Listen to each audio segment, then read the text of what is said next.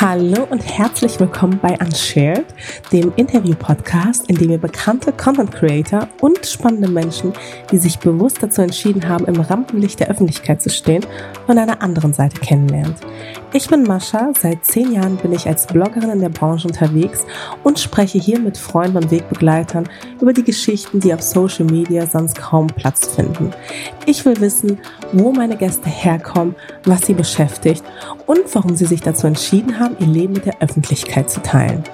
Unshared beleuchtet all die kleinen Hintergründe, die sich hinter den Stories verbergen, ermöglicht einen Blick hinter die oft vermeintlich perfekte Kulisse und zeigt so die verschiedenen Facetten meiner Gäste, die auch das ein oder andere Geheimnis mit mir und damit auch mit euch teilen. Mein heutiger Gast ist Angela Doe, die ich in München besucht habe. Angela ist in meinen Augen der Inbegriff einer sogenannten Sinfluencerin. Aber sie ist auch wie ich Bloggerin der ersten Stunde und mittlerweile sogar auch Autorin.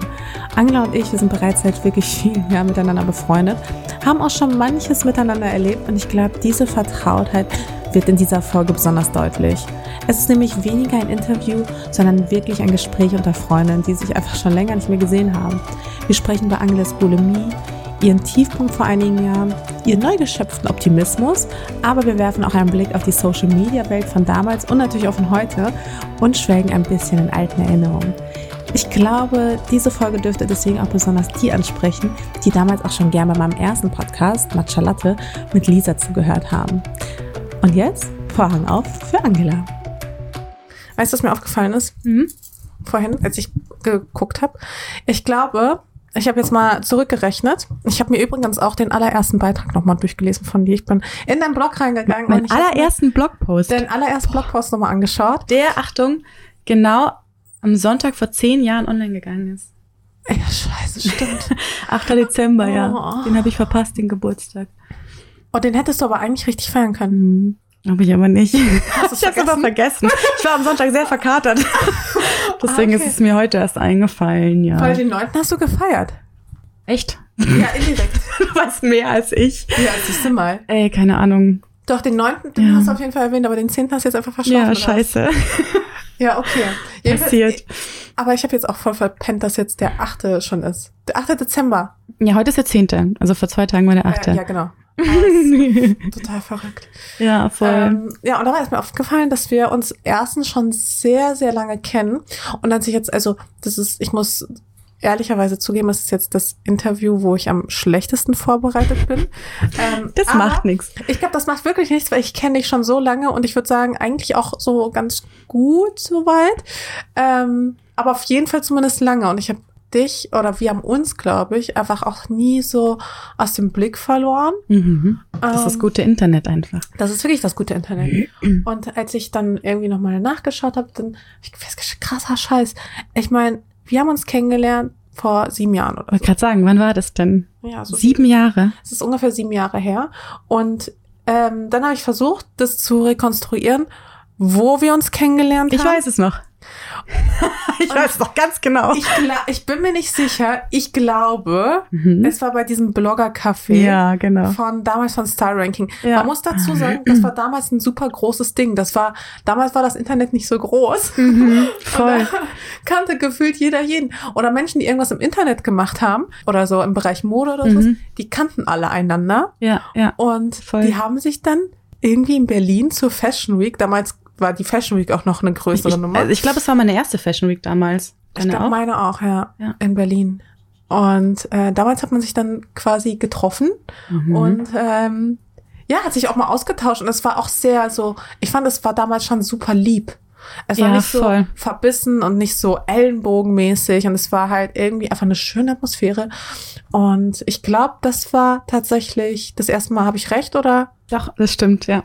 Ich habe nämlich auch vorhin dran gedacht und ich weiß es noch ganz genau, weil ähm, ich dich vorher schon kannte und ich weiß noch, dass du, das war so eine ganz so eine Glasfront. An die Glasfront kann ich mich nämlich auch Ja, ja, genau. Und wir saßen schon so an diesem langen Tisch, wo man gebastelt hat. Man hat ja früher auf Blogger-Events immer gebastelt und fand das total geil. Ja, man fand es auch nämlich geil. Ja, ja. Man, wurde, man hatte so eine Art Beschäftigungstherapie und das fand man gut. Genau. Ich weiß nicht mehr, was wir gebastelt haben, aber wir haben gebastelt. Eigentlich wie so ein Kindergeburtstag immer. Ja. Und dann bist du so gekommen und dachte mir so, oh, da kommt die Mascha. Also ich fand dich auch ziemlich cool. Und du hattest halt diese, ähm, ich glaube, diese Jeffrey Campbells an bestimmt oder irgendwelche Hacken, die jetzt auf jeden Fall verdammt hoch waren. Und dann deine grünen Haare. Das weiß ich noch ganz Hatte ich genau. Die grünen? Mhm. Ich dachte, ich hätte die roten gehabt. Nee, ich, also ich glaube, die waren grün. Oh. Ich glaube, die waren grün. Und dann weiß ich noch, dass du direkt vor der Tür auch schon von zehn Fotografen abgelichtet worden bist. Gefühlt. Wirklich jetzt? Also in meinem Kopf war das so. in meinem Kopf war das so. Celebrity, so. Hi. Mhm, mhm. Ja, und ich, das war eigentlich ganz schön. Also ich habe mich auf jeden Fall gefreut, dass du dich dann zu uns gesetzt hast. Aber Jana war ja auch da. Genau. Mit der war ich bekleidet Jana. Genau. Ja, und das war ein schöner Tag. Es ist war damals war alles noch sonnig, so oder? spannend. Ja, Ich habe irgendwas Sonniges im, Mhm. im Kopf. Ja, und das war auch, warte mal, wir haben auch so Fotos gemacht für eine Zeitschrift vor so einer Wand. Ich weiß nicht Okay, mehr, was das das war. nicht Es war auf jeden Fall das erste Mal, dass ich in der Zeitschrift war. So klein, so winzig klein. Ich fand es total geil. Das, Ja, Das- sieben Jahre, Alter. das ist echt verdammt lang her.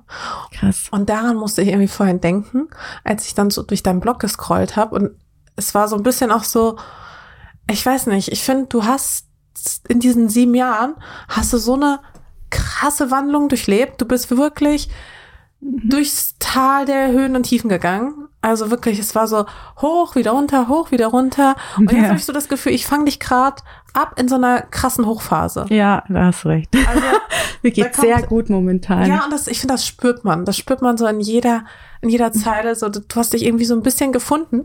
Und, ähm, und das war dann auch so eine Sache, die mich ein bisschen stutzig gemacht hat, Mhm. weil ähm, du ja schon immer alles auch im Internet geteilt hast. Und das ist so, sorry, aber ich glaube, das wird halt, eigentlich soll es ein Interview werden, aber ich merke, ich habe ich Du erzählst alles über mich, doch gut. ja, ich habe halt gerade so einen krassen Redebedarf irgendwie. Und ich glaube, es wird jetzt auf jeden Fall eins der Gespräche, die eher wie ein Gespräch sind. Ja, Gott sei Dank. Weil, ja, weil ich weiß nicht, wir haben auch so viel, ich weiß nicht, ich habe irgendwie so das Gefühl, wir haben so viel gemeinsam, immer noch nach wie vor. Und ähm, ich möchte, glaube ich, auch so ein bisschen mit dir heute in Erinnerung schwelgen, weil das habe nämlich ich getan, als ich dann durch deinen Blog gegangen bin auch. Cool. Ja, voll schön. Und ähm, irgendwie hast du aber schon, also ich will nicht schimpfen oder so, aber du hast schon lange nichts mehr gepostet. Ich habe gesehen, du bist jetzt Auf dem Blog meinst du? selbstständig und so weiter und so fort, Mhm. aber du hast jetzt kein richtiges Update gegeben, schon Mhm. länger nicht mehr. Was, was machst du gerade? Dir geht's so gut, aber du teilst es nicht. Ja, ja, doch schon. Also ich habe ja mein Ding so in diesem Instagram und meinem Zettel-Ding gefunden. Und das stimmt schon, ich schreibe nicht mehr so lange Texte. Ich habe eine Zeit lang viel Tagebuch geschrieben, aber davon teile ich auch nicht mehr so viel. Ich habe eigentlich eher vor, gerade ein Buch zu schreiben. Deswegen halte ich das vielleicht auch ein bisschen zurück. Also es gibt schon viele, dass ich schreibe, aber ich veröffentliche es halt nicht gleich. Ich veröffentliche immer so die kleinen, kleinen Dinge halt so. Und ich glaube, für diese krassen Updates, damit wirklich jeder weiß, was gerade bei mir abgeht, ähm, ist mir einfach nicht mehr so wichtig wie früher. Also ich habe schon das Gefühl, dass ich das mal erzählen müsste. Gerade so was im letzten Jahr passiert Ja, ist. es gibt Follower da draußen, die interessieren sich ja auch für dein Leben, Angela. Ja, voll. Aber manchmal denke ich so, oh Gott, das müsste ich jetzt echt, das ist krass aufdröseln. Aber heute habe ich ja Zeit dafür. Ja. Finde ich sehr, sehr gut. Ja. Also ich kann dir auf jeden Fall erzählen, was so im letzten Jahr passiert ist. Das, dazu kommen wir auf jeden Fall gleich. Mhm. Ich habe also, ich habe so ein kleines Konzept, Ja. wo ich nämlich vorher, damit die ähm, Menschen da draußen dich so ein bisschen besser kennenlernen, wer dich noch nicht kennt. Mhm. Ähm, ich finde es immer ganz praktisch, wenn man so ein paar Entweder-Oder-Fragen Mhm. beantwortet. Okay, okay. Wenn man ja, gut. nur um so einen kleinen äh, Einblick zu bekommen. Und ich muss zugeben, es fiel mir bei dir komischerweise so schwer, Entweder-Oder-Fragen zu stellen, einfach weil ich so selbst den Anspruch habe, ähm, Fragen zu stellen, also Entweder-Oder-Fragen, die nicht so offensichtlich sind. Ja, Aber bei okay. dir weiß man schon so viel eigentlich, wenn man sich mit dir beschäftigt, dass es wirklich schwer ist. Ich bin so offensichtlich. Ja, bei dir ist wirklich, es ist wirklich sehr offensichtlich. Mhm, aber ich okay. versuche trotzdem ähm, schwere Entweder-Oder-Fragen. Aber ist ja gut, es gibt ja bestimmt auch Leute, die mich gar nicht kennen und dann wissen die nicht, was, was ich antworten würde. Das stimmt. Mhm. Ich finde trotzdem, dass selbst, also beim erst auf den ersten Blick ist es schon relativ offensichtlich Man tatsächlich. sieht es schon, Öko-Tante. Ja. ey. ähm, aber fangen wir einfach mal damit Mhm. an. Weit wegfahren oder den Umkreis erkunden? Muss ich das schnell antworten? Also du musst dich Ich find's Sache voll schwierig. Also vom Herzen her würde ich natürlich sagen, weit wegfahren, aber von meinen Überzeugungen her sage ich den Umkreis erkunden. So wegen Nachhaltigkeit und nicht mehr fliegen wollen und so. Okay, aber eigentlich zieht es dich. Voll, ja. Ich würde sehr gern die Welt sehen, aber dafür muss ich mir noch überlegen, wie ich das mache, ohne dass ich sieben Tonnen CO2 in den Himmel haue, so ungefähr. Ah. Ja. Ähm, was soll ich sagen? Video. ähm, dazu passt nämlich auch die nächste Entweder-Oder-Frage. Heimweh oder Fernweh? Also Fernweh habe ich schon. Okay. Auf jeden Ähm, Fall. Spice Girls oder Backstreet Boys? Boah. Das ist doch, kann man sich nicht für beide entscheiden? Nee. Ja, dann wahrscheinlich die Backstreet Boys. Ehrlich? Oh mein Gott, ich hab, ich war Ja. so überzeugt, du wärst auf Spice Girls Ja, gegangen. ich auch. Und dann habe ich auch überlegt, welche Spice Girls, äh, welche Spice Girl wärst du wohl? Mm, Ich, äh, boah. Wer wärst du denn früher mal? also die süße Kleine ist die Emma, gell? Ja. Ja, aber die ist auch sehr, die ist, nein. Das sind ja alles so Klischees, ich weiß nicht. Also Sporty bin ich auf jeden Fall nicht. Die mit dem Leo bin ich auch nicht. Jerry, was war die denn eigentlich immer? Sexy Spice, oder? Ja, da bin ich auch nicht. Dann Porsche bin ich auch nicht. Dann eher die Emma. Okay. Dann Baby eher Spice. Baby Spice. Aber an sich bist du eh Team äh, Backstreet Boys. Ja, aber sich das ist so eh- schwierig. Und auf wen standest du bei den Backstreet Boys? Also wenn dann eher Nick Carter. Wobei ich fand früher Aaron Carter ganz toll. Der war eher so in meinem Alter, wahrscheinlich deswegen. Ja, wahrscheinlich. der, der ist ja heute, hat ja auch echt äh, Probleme. Ja, der oder? hat, der hat Probleme, das stimmt. Man weiß nicht genau, welche sind, ob es jetzt Drogenprobleme oder gesundheitliche sind. Aber ich hat glaube, das eine irgendwelche. mit dem anderen hängt auch ein Wahrscheinlich, ja. zusammen. Ich weiß nur, dass Nick Carter und Aaron Carter sich krass beefen auf Twitter. Wirklich? Mitbekommen. Ja, Nick Carter irgendwann gepostet, dass er jetzt irgendwie eine einstweilige Verfügung gegen seinen Bruder erwirkt hat, dass Das er seinen Kindern Ernst? nicht mehr nahe kommen kann. So, keine Ahnung. Und das auf Twitter geteilt. Ja, das ist Ey, alles, was ich mitbekommen zur habe. Hölle. Mhm. Ich, also ich folge ja, ich liebe Twitter ohne Ende, aber scheinbar folge ich nicht ausreichend Menschen. Also den ganzen Celebrity-Scheiß kriege ich ja gar nicht. Ja, ja echt ich weiß auch nicht, wo ich das mitbekommen habe. Das ist ja witzig. Mhm. Also nicht witzig, aber es ist, es hat einen gewissen Unterhaltungswert. Ja, voll. so. Ähm, Blog oder Instagram?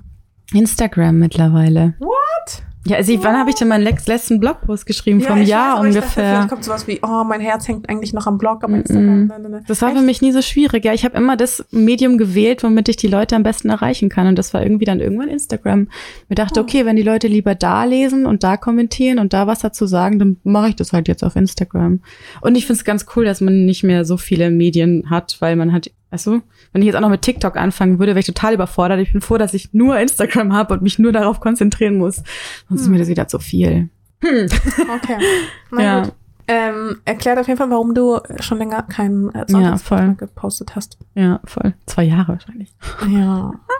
Und last but not least, selbstständig oder angestellt? Selbstständig. Ja? Mhm. Ich habe es ja versucht. Ja, ich weiß. Aber Das- du hast auch ein Loblied drauf gesungen. Ja, Du fandest es auch ganz geil ja. eigentlich auch. Also das, das bringt mich gleich zu der Geschichte vom Jahr. Da war ich ja mal mh, eineinhalb Jahre lang angestellt bei dir kurz und es war mega schön. Mhm. 30 Stunden die Woche, habe ganz viele Freiheiten gehabt. Und da habe ich auch nur aufgehört, weil ich abgeworben bin von einem Nachrichtensender in München, der mir auch eine Instagram-Stelle angeboten hat. Und ich habe dann quasi gekündigt bei dir kurz und habe da angefangen und habe nach drei Tagen wieder gekündigt. das ist Wirklich? ja. Und bist dann wieder aber zurück zu dir? Mhm. Na, Nee, ich habe dann gekündigt und bin dann halt ähm, nach den drei Tagen sofort zum Arbeitsamt und dachte mir so, ja, okay, dann melde ich mich halt jetzt arbeitslos, krieg bestimmt Arbeitslosengeld. Ja, Pustekuchen kriegst du ja drei Monate lang nicht, wenn du kündigst. Ähm, und dann habe ich aber dort übers Arbeitsamt mal so ein Existenzgründungsseminar gemacht und das war ganz geil. Also eigentlich war ich ja schon ewig lang selbstständig, Mhm. aber ich habe es halt immer falsch gemacht. Also ich hatte halt eigentlich keine Ahnung von Steuer und so ein Scheiß und habe halt irgendwelche Steuernachzahlungen bekommen, die ich überhaupt nicht gepackt habe. Und das war dann echt ganz geil. Und dann habe ich Businessplan geschrieben und dann habe ich einen Gründungszuschuss bekommen, jetzt ein halbes Jahr. Ja, Das ist voll gut. ja voll. Also ich habe immer gedacht, wie klug eigentlich die Menschen sind, die einen Gründungszuschuss bekommen. Ja, Also, weil ich habe sowas auch nie in Anspruch genommen, beziehungsweise bin ja auch nur reingerutscht und mhm. musste dann irgendwie, also diese, da muss man echt mal sagen, also diese ganzen Steuergeschichten, ich wundere mich, wie wenig Leute eigentlich da irgendwie so in die Existenzfalle reingerutscht sind, weil das voll, ist so ja. tricky. Also ich hätte wirklich gedacht, keine Ahnung, vor ein paar Jahren, halb Instagram macht dicht, weil ähm, du kannst halt so krass gegen die Wand fahren, ne? Ja, voll. Also, mein Vater hat mir früher schon immer gesagt, Angela, wenn du jetzt selbstständig bist, leg die Hälfte zur Seite. Und ich immer so, so Quatsch, Hälfte zur Seite, was ich verdienen kann, nicht einstecken. Also, weißt du, Kleinunternehmer passt schon. Ja, und dann irgendwann kam so eine, nur eine Einkommensteuernachzahlung und ich war so, what? Wieso hat mir das keiner gesagt? Richtig schlimm. Heute mache ich es besser, Gott sei Dank. Heute bin ich sehr akribisch, was das angeht. Wirklich? Mhm. Ich hab schon meine, eigentlich habe ich meine ganze Steuer für das Jahr schon fertig, weil ich jeden Monat alles aufgeschrieben habe und so. Alles gleich gedruckt.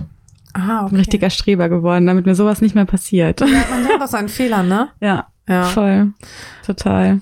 Oh Gott, ich habe einfach nur einen guten Steuerberater und Ja, aber selbst denen musst du das ja alles geben. Also die Ja, wollen ja auch schon, dass du eigentlich Ja, ja. alles, deine ganzen Einnahmen, oder was ich, Bilanz, die muss das ja auch fertig schon geben. ja, das stimmt. Das die stimmt. leiten das ja eigentlich nur noch weiter, wahrscheinlich. Ja, nicht ganz, aber ähm, aber so ähnlich tatsächlich, ja. Ja, man unterschätzt das auch mit diesen ganzen Belege kleben und so eine Kack, das macht gar keinen Bock. Oh Gott. Und ich will das auf. aber auch nicht abgeben. Du gibst das auch nicht ab, ne? Du machst das alles selbst dann. Ja, voll. Kann man das auch abgeben? Hey, aber wie? Also dann müsste ich ja jemanden haben, der Einblick hat in alles und alle meine Genau. Ausgaben und Einnahmen. Will man Das das? ist ja voll anstrengend. also Nee. es gibt ja welche, die machen das. Ja, ich glaube, je größer du wirst vielleicht. Ja, ja. Also Ich wenn du jetzt richtig so eine GmbH bist, Genau. so, ja, dann würde ich es mir auch Genau. wahrscheinlich überlegen. aber solange du eine Einzelperson bist und so wie du ja nur mit Fle Freelancern und so arbeitest, oder? Ja. arbeitest auch nicht mit Angestellten, dann ist es Ist ein komisches Gefühl. Bei mir vor allem, ich bezahle ja auch dann manchmal irgendwie so Privatsachen über Geschäftskonto und dann Mhm. muss ich das angeben, dass es aber privat ist und also, oh Gott, so wie kompliziert. Ist das so? Oh Gott. Ja, also bei mir läuft alles so ein bisschen, also ich könnte auf jeden Fall auch ein bisschen mehr Struktur gebrauchen, aber ich bin dann so, oh, jetzt habe ich die eine Karte vergessen. Ja, voll. Aber ich glaube, das hat niemand so eine Struktur da drin, ehrlich gesagt. Du, es gibt Menschen, also ich, Echt? Also, ja, definitiv. In Steuersachen. Oh, Aber das muss man ja auch dann irgendwie geil finden, um das so zu machen. Ja. aber okay, off offensichtlich trotzdem selbstständig. Ja, definitiv wieder selbstständig jetzt nach dem, nach meinem drei Tage Angestellten-Dasein Fauxpas. Das- Gott, das war nicht so schlimm. Aber ähm, warum war es so schlimm? Was war, war so Ähm, schlimm? Weil das war eine riesige Nachrichtenredaktion. Mhm. Die Leute waren alle mega cool und auch ein ganz junges Team und so. Aber ähm, ich war in einem riesigen Raum zwischen, glaube ich, 50 anderen Leuten mit einem Schreibtisch mitten im Raum, in einem dunklen Gebäudekomplex quasi. Um mich rum die ganze Zeit irgendwas los. Also vorne, hinter dir laufen Leute vorbei und so. Und ich bin einfach viel zu sensibel dafür. Und ich habe nach drei Tagen schon gemerkt, dass ich so, hey, so, oh Gott, wo ist denn hier die Sonne? Warum ist hier keine Pflanze? Ich muss irgendwie mal raus. Ich, also das ist so ein, ich bin nach drei Tagen da rausgelaufen und bin so Tränen ausgebrochen und dachte mir, okay, nee, ich kann das nicht. Ich finde es krass bewundernswert, wenn man das kann und ich wünschte, ich könnte es, weil es ist ja auch eine Sicherheit. Aber ich habe mir gedacht, fuck, also ich muss mir irgendwie wieder, ich muss wieder selbstständig sein, weil ich pack das einfach nicht. da gehe ich ein. Nee, aber ganz ehrlich, deswegen gibt's ja eben auch so Begriffe wie New Work, weil Mhm. Du bist da, also du bist qualifiziert, aber du bist auch garantiert nicht die Einzige, die ein Problem hat, Mhm. damit in so einem äh, Raum an so einem Schreibtisch zu sitzen und Ja, dann voll. und dann sei kreativ. Ja, genau. Hier Genau. bitteschön. Alles ist karg, alles sieht scheiße aus, aber hier deine Kreativität, deiner Kreativität sind keine Grenzen gesetzt. Ah doch, warte mal hier. Ja, genau, so ist es. Mich so eingeengt gefühlt. Also Aber was machst du jetzt? Jetzt, ich habe mich einfach wieder, also was, pass auf. Ich habe ja diesen, äh, dieses Seminar gemacht und habe dann einen Businessplan schreiben müssen. Und ähm, ich wusste da eigentlich auch noch nicht so richtig, was ich machen will. Und das, ich wusste, dass das Arbeitsamt es wahrscheinlich nicht versteht, wenn ich sage, ja, also ich würde gerne wieder so ein bisschen Influencer-Sachen machen und dann noch ein bisschen weiter für Dirgus arbeiten und vielleicht kann ich ja da noch mal irgendwas aufbauen. Die wollen halt, dass du so ein Ding machst. Und mein Businessplan hieß dann ähm, Instagram Content Creation und Beratung für nachhaltige Unternehmen. Und dann habe ich 16 Seiten darüber geschrieben und wusste eigentlich, dass ich das nicht 100% so mache, wie da drin steht. Aber ich wollte halt irgendwas schreiben, von dem ich wusste, okay, das Arbeitsamt, das versteht das irgendwie. Das können die dann nachvollziehen. Und dann, ähm, im Prinzip mache ich das für Dirguts immer noch. Also ich mache für den Instagram-Account und mache dann alle Texte und alle Bilder und so. Ähm, habe meinen eigenen Account noch, mit dem ich ein bisschen Geld verdiene. Und jetzt habe ich halt noch meine Kärtchen, mit dem ich mein Geld verdiene. Also ich stückel mir das irgendwie so zusammen. Deswegen finde ich das so schwierig, wenn Leute mich fragen, was machst denn du beruflich? So, ja, das da und dann mache ich hier noch was und dann mache ich da noch was. Und für das Label habe ich auch noch irgendwas. Ja, aber ganz ehrlich, was sagst denn du dann? Wenn die mich fragen, Ja. genau das, was ich dir sage. Ich stoche halt dann so rum und sage so, ja, ähm, also ich mache so Content Creation. Das finden die Leute Aber- ja eh so einen schlimmen Begriff. Würdest du, ja, oh Gott. Ja. Also ich sage ja teilweise auch, ich bin Influencer und dann sage ich Sagst so, du das? Ja, Ja, ich ich traue ich mich das immer nicht. Was Ja, eigentlich also- total doof ist. es ist richtig doof, aber du denkst dir so, also ich sag's, ich sag meistens dann auch noch mit dem Zusatz, es ist mir ein bisschen zu kompliziert, es zu erklären, deswegen breche ich es einfach runter auf, Mhm. ich bin Influencer. Ja, so. ja, ja.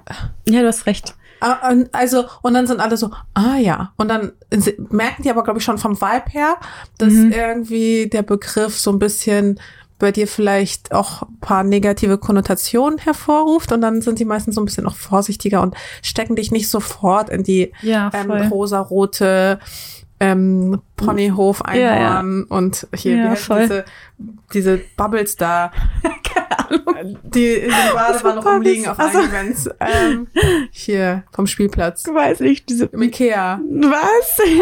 Weißt du, was ich meine? Nein, ich glaube nicht. Diese Bällchen? Bällebad. Ach so, okay. Ja. Ach so, ein rosarotes So. Bällebad. Jetzt habe ich Jetzt kann ich es mir vorstellen. Geil. Ja, voll, versteh's. Also ich Aber habe könntest du dir vorstellen zu sagen, hey, ich bin Unternehmerin? nee, weil Unternehmerin bin ich ja nicht, oder? Doch, also ich dachte, ein Unternehmer ist jemand, der ein Unternehmen hat und Angestellte hat. Dann darf man sich so nennen, dachte ich. Darf, ist ja nicht auch egal. Ich weiß, ich finde, Unternehmerin ist mir ein zu großer Begriff. Und Kannst ich will sagen, auch gar ich nicht bin so. Unternehmerin und berate Inst äh, Marken bei ihren Instagram-Accounts. Ich finde es witzig, dass du das fragst, weil ich, das, dieser Begriff fühlt sich für mich zu groß und zu seriös für mich an. Ich bin da eher so in meiner eigenen kleinen Welt und bin so selbstständig, aber Unternehmer, das ist für mich so, was eigentlich auch bescheuert ist. Eigentlich sollte ich mich so nennen können und dürfen. Hm. Weißt Eigentlich du? hätte ich dir eine andere Entweder-Oder-Frage stellen sollen. Merke ich gerade. Künstlerin oder Dienstleisterin? Dann will ich Künstlerin sein. Ich will es, aber ich bin schon auch. Doch, ich bin schon auch. Aber du bist auch Dienstleisterin. Ja, das auch. Aber mit künstlerischem Touch. ich finde schon, also, was wir machen, ist schon ein bisschen künstlerisch. Es ist auf jeden Fall Allein in künstlerisch. die- Ich hatte ja diese Diskussion auf meinem Blog und also die war halt wirklich, die ist echt durch die Decke gegangen. Ja. Die hatte ich ja im privaten Warte, ich erinnere mich, eigentlich. glaube ich, ja. Und ähm, weil ich war so, hä?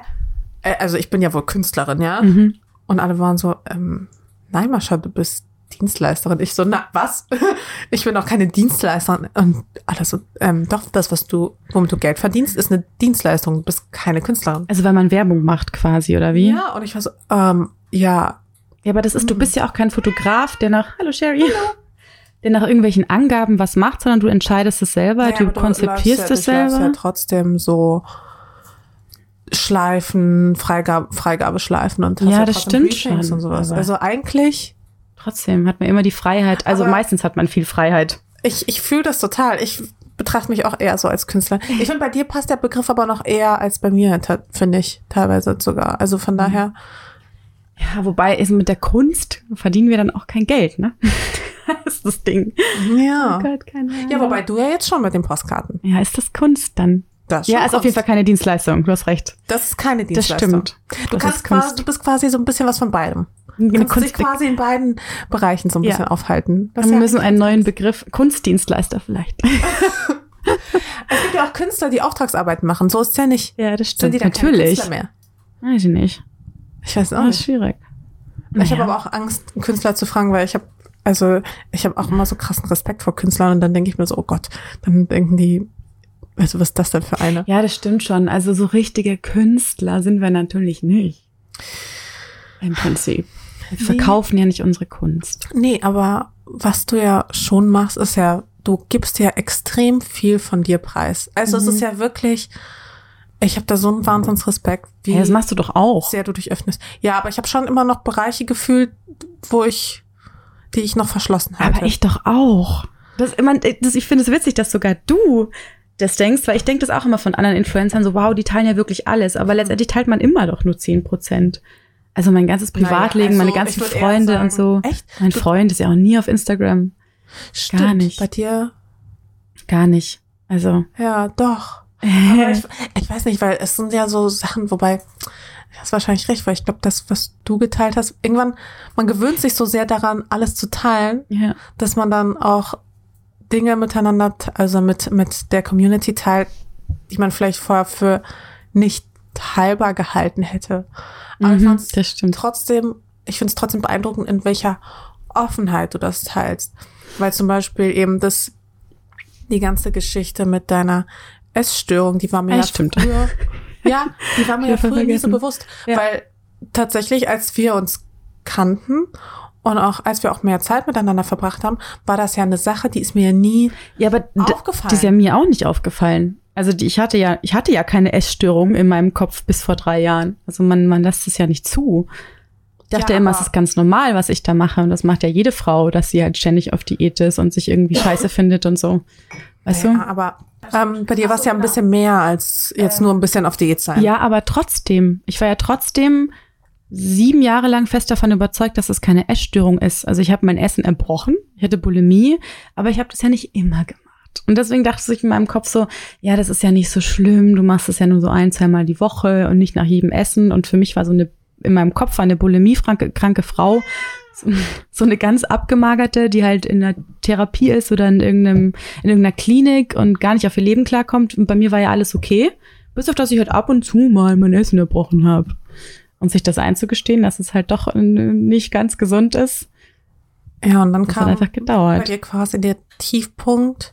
Ja, das war 2014. Ja, also das war ähm, fünf Jahre her. So wieder zurückerinnern. Ja, Gott. 2014 ist schon fünf Jahre her, genau. Ja, da kam ich gerade aus einer Beziehung von so, mit so einem Narzissten ein halbes Jahr lang. Und dann, ähm, da habe ich dann auch einfach aufgehört zu essen. Da hat, die Bulimie hatte ich zwar schon ewig lang davor, aber mit der habe ich ja nie abgenommen. Mit der habe ich quasi immer nur so mein Ge Gewicht gehalten. Und da habe ich dann einfach am Wochenende nur gefeiert und habe halt dann einfach am Wochenende gar nichts gegessen. Und dann habe ich zwölf Kilo, glaube ich, abgenommen in drei Monaten. Und dann, ähm, ja, dann war das auch mit dem Blog ziemlich scheiße. Also habe ich auch kein, ich hatte hab kein Geld verdient. ich habe nur gefeiert, hatte keinen Freund mehr, ähm, aber war dünn. Und da habe ich dann erst gemerkt, dass dieses Dünnsein halt eigentlich gar keinen Sinn ergibt und ich nicht glücklicher bin, nur weil ich dünn bin, sondern eigentlich alles sogar noch viel schlimmer ist als davor. Das, das ist super krass, weil irgendwie, wie gesagt, also ich hab's halt nur so ein bisschen, wie gesagt, eher so am Rande mitbekommen und als du erst davon so richtig gesprochen hast, ist mir das halt aufgefallen, weil ich weiß noch genau, wo wir uns halt immer so gesehen haben, Mhm. weil ich so, du warst immer super schlank, du bist immer noch super schlank, aber ähm, Heute kann ich das auch so sehen, Gott sei Dank. Ja, dass ich aber- okay damit bin, wie ich bin. nee, was heißt, okay damit bin, wie ich bin, also Ja, das ist ein großer Ja, Schritt. ja, äh, das ich ist dir. total, ein total großer Schritt. Ich weiß, ich weiß, also ja, wie gesagt, ich glaube, ich nehme dich ja auch mit anderen Augen wahr, als du dich ja selbst wahrnimmst. Das ist ja Mhm. immer so das große Problem, dass man, ähm, dass die Eigenwahrnehmung und die Fremdwahrnehmung Ja, manchmal echt auseinanderdriftet. Mhm. Aber ähm, nichtsdestotrotz, und ich weiß noch, ich habe dich damals mal gesehen und ich war so, ich fand, du hattest einfach so eine schöne Figur und ich, das war aber noch vor der Zeit, vor den zwölf Kilo. Mhm. Die Ich du wollte sagen, ist es dir aufgefallen damals, dass ich so viel abgenommen habe? Gar nicht so Das sehr. ist nämlich witzig, weil, also mir ist es ja im Nachhinein total krass aufgefallen. Und wenn ich mir jetzt Bilder von 2014, 2015 anschaue, denke ich mir so, boah Gott, du warst viel zu dünn. Und damals war das halt super. Und ähm, Finally. ja, also das ist witzig, weil die meisten Leute haben das gar nicht so krass gemerkt. Also in meinem nahen Umfeld schon, also meine Eltern und guten Freundinnen so, immer nur, "Ja, du bist ja immer dünner. Aber so im Internet, glaube ich, ist es gar nicht so krass aufgefallen. Das habe ich irgendwie ganz gut versteckt. Oder ich habe davor meinen Körper mehr versteckt, als dass ich dann dünne war quasi. Mhm. Und deswegen ist es irgendwie den meisten Leuten gar nicht so aufgefallen. Dabei sind zwölf das Kilo schon eine Hausnummer, Das gell? ist richtig viel. Mhm. Aber es ist mir auch irgendwie nicht so Ja. richtig aufgefallen. Das hat, und als du gesagt hast, es sind zwölf Kilo gewesen, war ich so, Mhm. hä? Wie, also wie ist das möglich? Weil ich meine, du bist ja jetzt auch irgendwie keine zwei Meter groß. Nee. Also da fallen zwölf Kilo schon noch auf. Ja, voll. Das stimmt schon. Aber merkst du das bis heute, dass du irgendwie wiederkehrende Muster hast oder Gewohnheiten, die quasi da noch. Du meinst in der Essensthematik? Gar nicht mehr. Also du meinst so Essstörungsgedanken und sowas? Nee, gar nicht so Gedanken, aber zum Beispiel, du hattest ähm, mal darüber gesprochen, dass du dich immer so dran gewöhnt hast, also dass du irgendwie dein Leben lang quasi immer mit so einem festen Bauch, also immer so Ach den so. Bauch eingezogen Ja, hast. ja, stimmt. Und das ist ja etwas, so ein körperliches, ja, ja. so eine körperliche Gewohnheit, Mhm. Ähm, die man, glaube ich, auch einfach schwer wieder los wird. ja, also gerade mache ich es nicht. ähm, ich weiß gar nicht mehr genau, ob ich es mache. Ich glaube ehrlich gesagt nicht. Vielleicht spanne ich manchmal noch ein bisschen an. Wenn ich, ähm, vielleicht wenn ich durch einen Raum gehe oder so. Aber kennst du das nicht auch? Dass man das einfach manchmal macht oder auf Fotos, dass man den Bauch so ein bisschen Achso, einzieht? ja, auf Fotos ist klar. Genau, ja, aber das ist halt, äh, das ist irgendwie so ein bisschen drin und ich finde es auch nicht mehr so schlimm, dass ich das mache, glaube ich. Es belastet mich nicht mehr, ich sag mal so. Aber gibt es noch irgendwelche? Gar nicht mehr. Mir ist gerade eingefallen, ich habe früher immer ähm, so meinen Arm, weißt du, so mit der meinen Arm genommen und um zu testen, wie, wie dick der ist. Das habe ich früher sehr oft gemacht. Das Ehrlich? mache ich auch gar nicht mehr. Ja, ja, genau. Und als ich halt so, so dünn war, war das halt sehr angenehm, weil ich halt fast, naja, nicht gut, fast rumgekommen wäre ein bisschen krass, aber halt mein Arm sich besser angefühlt hat. Oder halt die Hüftknochen zum Beispiel. Also ich weiß noch, als ich so dünn war, habe ich immer meine Hüftknochen gespürt und fand es total toll damals. Und ähm, ja, sowas mache ich halt gar nicht mehr. Gott sei würdest, Dank. Würdest du sagen, dadurch, dass du eben Modebloggerin warst, das hat das einfach nochmal zusätzlich befeuert? Voll, auf jeden Fall. Wenn du einfach in dieser Branche drin Ja. steckst und alle sind dünn und sehen Ja, gut ja, aus? ja, ja, vor allem, also wir sind ja dann, wir waren ja so die Ersten, dann wurden, kamen auf immer immer mehr Mädels und waren irgendwie Dünner. viel relevanter, genau. Und man selber war dann nicht mehr so relevant und dann habe ich irgendwie nicht mehr so viel Geld damit verdient. Also einerseits, ich habe es immer meinem Äußeren festgemacht. Letztendlich war es einfach, weil ich irgendwas gemacht habe, was nicht, nicht so 100% ich war. Ähm, ja, und dann fängt man an, sich zu vergleichen. Und ich dachte immer so, okay, wenn ich in irgendwas Erfolg haben will, was Mode ist, muss ich dünn sein. Und mir gedacht, alles ist gut, wenn ich dünn bin. Also, auf jeden Fall. Also, das hatte schon sehr befeuert. Ja, krass. Aber hattest du damals auch schon so immer so, also du hast dich ja scheinbar mal dann mit anderen verglichen. Immer. Hast du das nie gemacht? Früher? Doch, oder? Doch, das mache ich, glaube ich, sogar in, immer noch bis heute. Ja, ein bisschen vergleicht man sich So, schon, gell? Ich glaube, das, aber ich, es fällt mir auch total schwer, da quasi rauszukommen. Was Mhm. für ein Sternzeichen bist du? Löwe. Ah. Ich, also ich kenne mich mit Sternzeichen jetzt nicht so gut aus, aber das ähm, können ja andere bestimmt besser beurteilen. Ich bin ja Widder und ich, das sind ja Ah, beide so okay. Feuerzeichen. Ist das so? Ja, gut, Mhm. Löwe, Feuerzeichen, ja, wieder weiß ich gar nicht. Ja. ist Was bedeutet das? Ich würde mal sagen Impulsivität, aber ich glaube auch eine gewisse Aggressivität. Das ist witzig, weil ich habe das Gefühl, dass ich nicht so bin eigentlich. Also Vielleicht immer bist du einfach kein typischer Löwe. oder intrinsisch aggressiv, autoaggressiv vielleicht eher. Also gegen meinen eigenen Körper, dann macht die Essstörung ja wieder Sinn. Ja, vielleicht. Obwohl Ja. jetzt, wo ich dich anschaue, die, die Löwenmähne macht da auch total Sinn. Ja, weil die ist ja nicht mal echt. Das ist ja eine Dauerwelle. ja, das stimmt schon.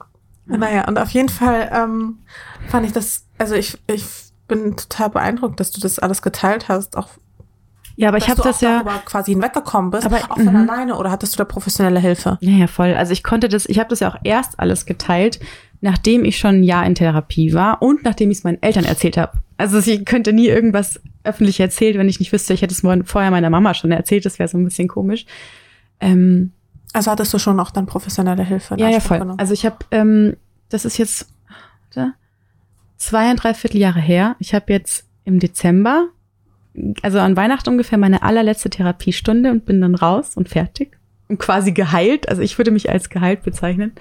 Genau, und das war vor zweieinhalb Jahren und da habe ich dann das erste Mal gedacht, okay, irgendwie, ich bin jetzt einfach fucking 28. Ich habe keinen Bock mehr, eine Essstörung zu haben. Ich will jetzt irgendwas dagegen tun. Das passt überhaupt nicht zu meinen Werten. So, ich kotze mein Essen aus und auf der Welt verhungern irgendwo Menschen. Das passt einfach nicht zusammen. Und habe mir dann einfach eine Therapiestelle gesucht. Und da war ich jetzt.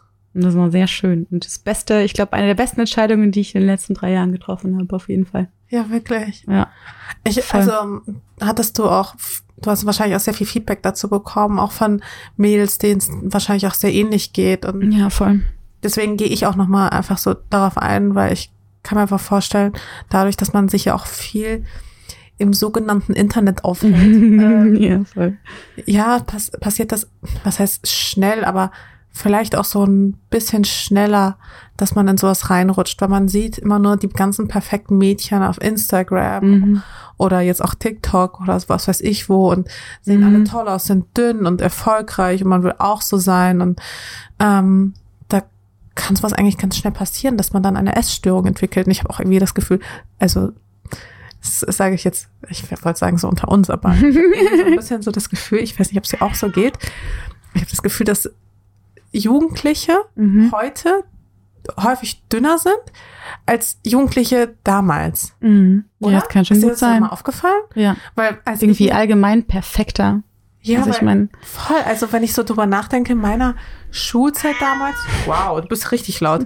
Ähm, in meiner Schulzeit damals gab es nicht so so Mädchen, die wirklich so krass Model-like aussahen. Ja. Und manchmal gehen ganze Schulklassen an mir vorbei, wo ich mir denke, okay, da könnte ich jedes Mädchen, die sind wahrscheinlich 14, sehen aber aus wie 18 ja, ja, und könnten voll. hier bei Jerry's Next Topmodel mitmachen. Mhm, Also ich denke schon, dass das was mit einem anstellt. total, ja. Aber umso wichtiger die Erkenntnis, dass Dünnsein nicht glücklich macht. Ja, aber also für mich habe ich das ja gebraucht, an diesen Tiefpunkt zu kommen. Also ich musste das quasi wirklich erleben, dünn zu sein und zu merken, dass es nichts in meinem Leben besser gemacht hat.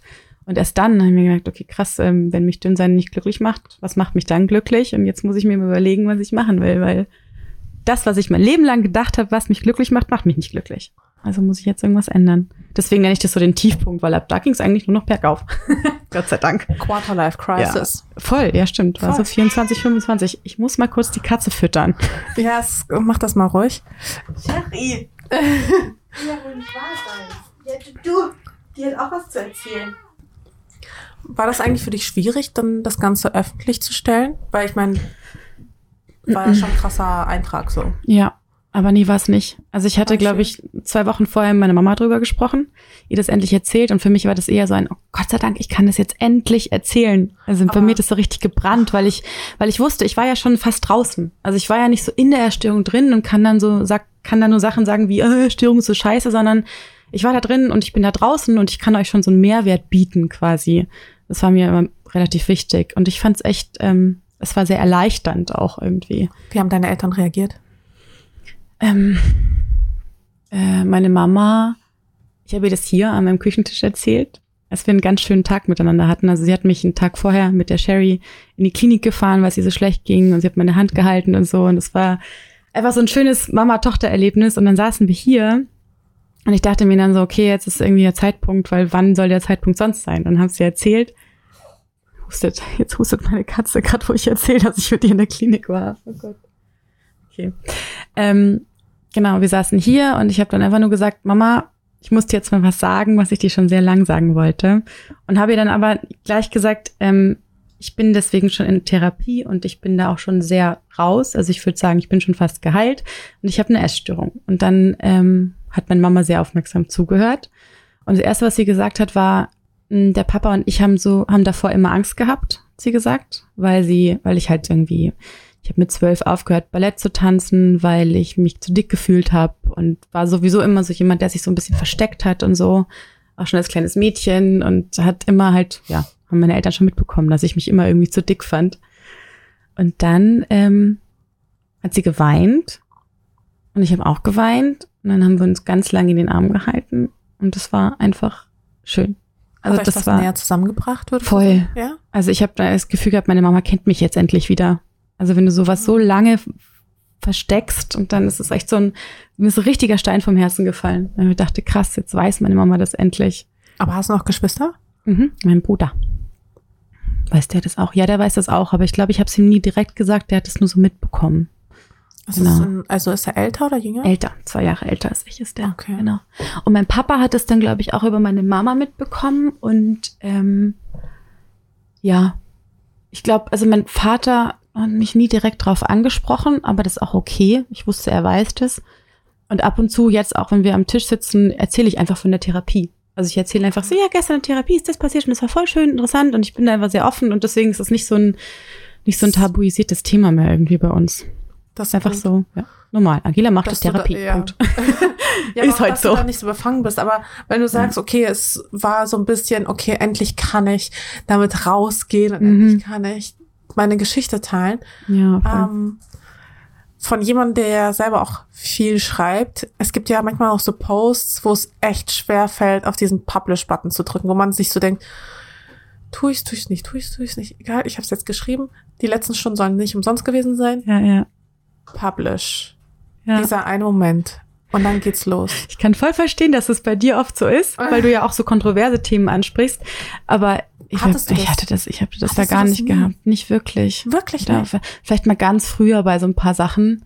Aber meistens eigentlich, oh, bei dem Essstörungsthema eigentlich nicht, ne. Und bei anderen Themen gab es irgendwie einen. Post, der so krass auffühlend war für dich? Mm, doch, ich habe mal dieses, ähm, Still Not Asking For It Ding gemacht. Erinnerst du dich daran Ja. noch? Da habe ich ja so mich Ja, mit halb dem- nackt ja, ja. fotografiert mit diesem Schild und habe da so eine Geschichte erzählt. Das war schon aufregend. Vor allem war ich dann am nächsten Tag auf so einem Event und habe dann während dem Event gemerkt, dass diese, dieser Post tausendfach geteilt wird und ich total überfordert war mit dem ganzen Input und so. Das, ja, doch stimmt, da war ich schon ein bisschen, hatte ich, war ich, hatte ich Angst davor. Aber er kam sehr gut an, Gott sei Dank. Also ein paar Hater Das- gab's schon, aber Ja, das whatever. war, ja, das war ähm, hilf mir nochmal auf die Sprünge, das war ja quasi zur MeToo-Debatte. Äh, nee, das war, viel, Einfach, ja, das war viel früher. Das war, ich glaube, das war 2015 oder so. Ja, das ging einfach nur darum, ja, still not asking for it, wie kann man das erklären, dass du als Frau halt machen kannst und anziehen kannst, was du willst. Und das heißt nicht, dass du Sex möchtest oder dass jemand dich anfassen darf, vor allem. Genau, Hattest das war du das damit selbst Thema. auch Erfahrung gemacht? Mm, eigentlich nicht so direkt. Ich hatte eine Freundin, die damit Erfahrung gemacht hat und ausschlaggebend war ein Erlebnis, als ich mit dieser Freundin, wo ich mal gucken, ob ich es noch zusammenkriege, in Offenbach war. Wir waren feiern in Frankfurt und Offenbach. Das war halt damals noch so. Ähm, und wir hatten an einem Abend einen Typen kennengelernt. Wir hatten keinen Schlafplatz. Und der war eigentlich ganz nett und meinte, kein, ihr könnt gern bei uns pennen, äh, bei mir pennen, kein Problem. Und wir haben bei dem gepennt und er hat zwischen uns gepennt. Also das ist total blöde Idee eigentlich zum fremden Typen und dann, aber der war halt nett und der hat uns den ganzen Abend auch nicht angemacht. Und als wir dann, ähm, als ich dann eingeschlafen bin, weiß ich noch, dass ich irgendwie so ein komisches Gefühl hatte. Mir die ganze Zeit dachte irgendwie, meine Freundin auf der anderen Seite ist irgendwie so ein bisschen unruhig, aber ich habe keine Gedanken gemacht. Und dann hat der Typ sich umgedreht und ähm, hat sich einfach sehr nah an mich rangelegt und hat auch so, ich weiß noch, dass er seine Hand, glaube ich, auf meine Hüfte gelegt hat. Und ich dachte mir in dem Moment nur so, oh Gott, was ist denn jetzt los? Aber hab mich halt nicht, also ich bin so richtig erstarrt, weil ich nicht wusste, was ich damit jetzt anfangen sollte. Und vor allem ähm, wusste ich, wenn ich jetzt sage, hey, was soll der Scheiß, dann müssen wir aufstehen und gehen. Es ist vier Uhr morgens in der fremden Stadt, es fährt nichts mehr, es ist eiskalt draußen. Ich will das meiner Freundin auch nicht antun, dass wir jetzt da gehen mitten in der Stadt. Vielleicht muss ich das jetzt einfach aushalten. Also so ein ganz Mhm. komischer Gedanke. Heute würde ich mir einfach umdrehen und dem eine reinhauen, so ungefähr. Aber damals war ich so total befangen. Ähm, und ich weiß noch, dass er sich dann wieder umgedreht hat und ich dann gemerkt habe, dass meine Freundin sich wieder so windet. Und in dem Moment habe ich mich einfach aufgesetzt und sie hat gemerkt, ich setze mich auf, setzt sich auch sofort auf und sagt, oh Gott sei Dank, du bist wach. Und wir so beide raus aus dem Zimmer. Der Typ hat irgendwie so getan, als ob er pennt. Und sie hat mir halt einfach dann auch erzählt, dass er so krass an ihr rumgekrabbelt hat und wir beide die gleichen Gedanken hatten, dass wir das nicht sagen, damit wir nicht da raus müssen. Und dann ging halt die Diskussion los und wir dachten, wie blöd sind wir eigentlich? Ist doch scheißegal, dann nehmen wir uns halt ein Taxi und fahren wieder nach Frankfurt zurück. Keine Ahnung. Was, wenn ich das nicht möchte, dann will ich das nicht. So, das war der Ausschlag, die ausschlaggebende Geschichte damals zu diesem Post. Ja, krass. Aber ja, voll, voll verrückt eigentlich, weil einerseits denkt man sich so heute, wie dumm war man? ja. Andererseits, ich, also ich kann das voll nachvollziehen. Ich hätte vielleicht damals genauso reagiert und Mhm. man ist irgendwie so in so einer komischen, gefangenen Rolle irgendwie auch drin. Mhm. Irgendwie vor allem als Mädchen Voll. Bekommt man ja auch andere Werte. Oh Gott, was denn jetzt? Ähm, bekommt man ja, Ja. auch echt komische Werte teilweise vermittelt, dass man immer in so einer unterwürfigen und immer in so einer schwachen Position ist und sich Mhm. da erstmal rauszukämpfen, benötigt Voll. halt einfach eine gewisse Stärke. Oder auch ganz oft, wie oft man früher abends vielleicht jemanden kennengelernt hat, ist man mit nach Hause gegangen oder sogar der zu dir nach Hause. Und man merkt eigentlich so, also eigentlich will ich jetzt nicht mit ihm schlafen, aber man macht es trotzdem, weil, ja, also wenn man jetzt schon mit nach Hause geht, dann muss man das ja auch machen, weil der Typ, der erwartet das ja auch. Und das ist halt Bullshit. Also du musst halt gar nichts machen. Also ich finde es total krass. Ich habe auch so gedacht früher. Ich dachte so, ja, wenn du mit dem schon nach Hause gehst, dann musst du jetzt aber auch mit dem schlafen, weil das ist ja wohl jetzt klar. Halt durch. So, Genau. ja. Also ich denke, oh, das würde ich heute nie wieder machen. Aber hast du noch, also hast du so Tipps an dein jüngeres Ich? Tipps. Ja, Ja, also so, so Sachen oder so vielleicht auch, also teilweise, also jetzt mal als Beispiel, zum Beispiel, ähm, so wie ich zum Beispiel früher rumgelaufen bin in die Schule, ey, das würde, würde ich mir heute, also meiner Tochter nicht, nicht, was heißt nicht erlauben, aber ich würde schon mal nachhaken, ob das wirklich so eine gute Idee ist. Wieso? Weil So du so, so kurze Sachen anhattest Ja, und so, ich- meinst du?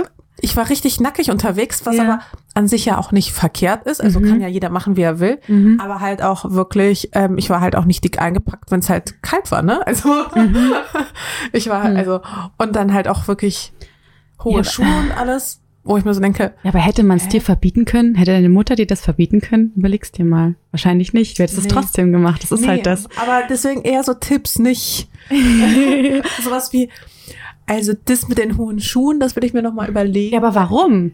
Also ich meine, im Prinzip darf ja jedes Mädchen so hohe Schuhe anziehen, wie sie will. Kann sie auf jeden Fall, ist So. nur halt ultra unbequem.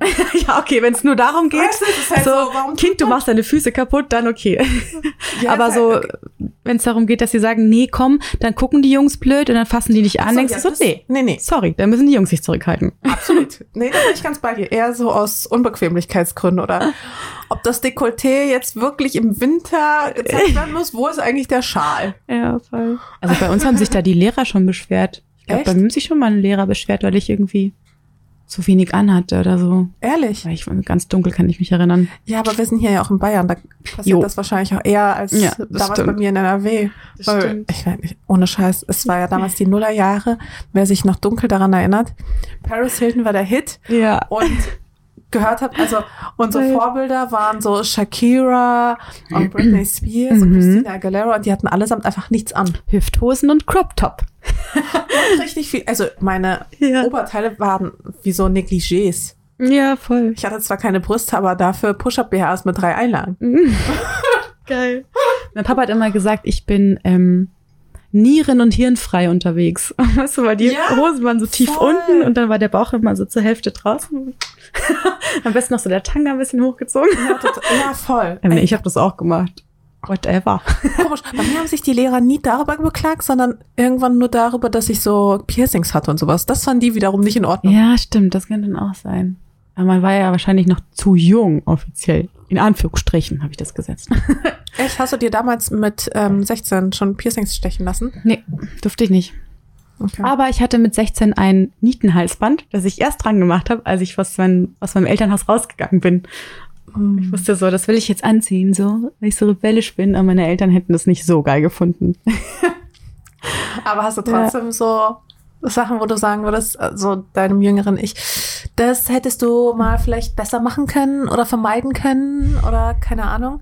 Also ich, Das äh, war vielleicht nicht die beste Idee aller Zeiten. wenn, dann geht's immer nur um so Sachen mit Männern und Jungs, wo ich mir denke, das hättest du nicht machen müssen. Hättest auch einfach gehen können oder einfach Nein sagen können oder ja, solche Sachen, glaube ich.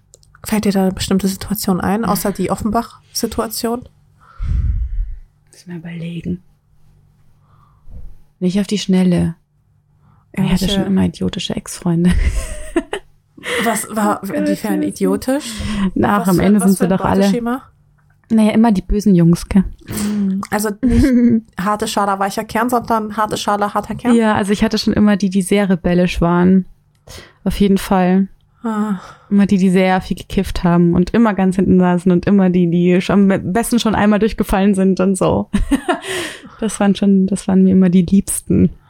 Leider. hm. Aber das ist auch, da bin ich, ähm, da bin ich meinen Eltern sehr dankbar. Die haben mir da immer nie reingeredet. Also sie, sie haben sich bei meinen Typen wahrscheinlich schon manchmal gedacht, okay, der kifft auch sehr viel und der kriegt nicht viel auf die Reihe, aber die wussten, das haben sie mir im Nachhinein dann gesagt, sie wussten, wenn sie was dagegen sagen, da bin ich erst recht mit dem zusammen. Deswegen haben sie mich immer einfach machen lassen und irgendwann hat sich das Gott sei Dank auch von selber wieder aufgelöst. hm. Ja. Finde ich bewundernswert, dass sie das so hingekriegt haben. Aber ich meine, wie lange hat sich so ein Beuteschema durchgesetzt? Meinst du, wie lange ich mit denen zusammen war oder wie Nee, lange ich mir also- solche Typen gesucht habe? Wie wie lange du dir solche Typen gesucht hast? Ja, ich dachte immer, dass ich, ich glaube, ich dachte irgendwann, dass ich mir die nicht mehr suche, aber dann waren die doch so. also dieser, der Typ, der mich ja so krass verarscht hat, mit dem war ich ja nur ein halbes Jahr zusammen, 2014. Und der war auch so ein ganz charismatischer, der immer alle Leute sofort in seinen Bann gezogen hat und total witzig war, aber irgendwie auch so ein bisschen viel zu viele Drogen genommen hat und so. Und den habe ich mich ja dann auch wieder voll verguckt, weil der irgendwie so rebellisch und so anders war. Und dann war es halt ich, Ja, richtiger Vollidiot. Okay, ja. Bist du jetzt War doch bei dir aber Beziehung? auch so, oder? Meine Beziehung, meine erste Beziehung. Nee, nee, ich habe, pass auf, ich habe letztens drüber nachgedacht. Ich sag ja immer so, oh, Ex-Freund hier, Ex-Freund da. Und ich habe, also mein Ex-Freund ist ja der Grund, warum ich überhaupt mit dem Blog angefangen habe. Aber ich muss fairerweise dazu sagen, dass ich da auch ein bisschen hart ins Gericht gegangen bin. Mhm. Und eigentlich hatte ich echt coole Ex-Freunde. Ich hatte, ich habe echt ein gutes Beuteschema. Ich hatte Dann warst du die Böse quasi. eigentlich, eigentlich war ich immer das Arschloch. Oh. Also, wenn man sich das mal also nicht, nicht bei dem, wo, wo es dann kaputt gegangen ist, so, wo ich dann so drunter gelitten habe. Da war ich, da waren wir wahrscheinlich beide Arschlöcher. Mhm. Aber, ähm, aber an sich, ich, also, was heißt, ich war ein Arschloch. Ich habe mich, glaube ich, auch echt gebessert. Ich bin jetzt echt ein Good Girl. aber ähm, ich hatte echt coole Ex-Freunde. Also wirklich, ich mag die auch, auch wenn die mich, glaube ich, nicht so mögen.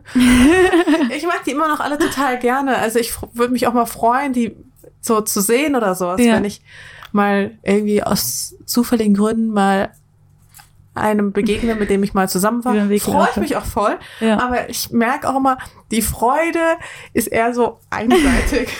Oh, Es oh. tut mir total leid, aber ich habe auch das Gefühl, ich wurde auch oft missverstanden.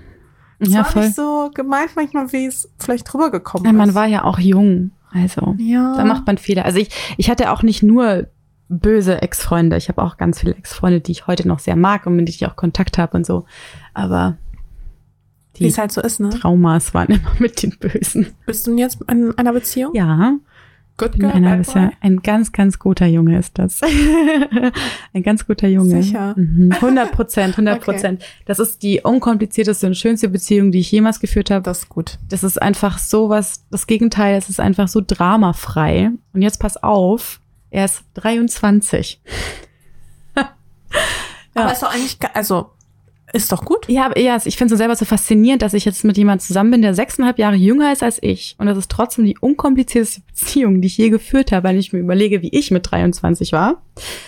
Und wie er mit 23 ist und wie bodenständig Vielleicht und ist er auch wie. einfach unverdorben. Ja, oh ja, vielleicht. Das ist so diese, vielleicht, ist Vielleicht. es so diese Unverdorbenheit, die man Mhm. einfach mit 23 noch hat und Ja, das stimmt schon. später mit, Oh Gott, hoffentlich verderb 30. ich ihn nicht.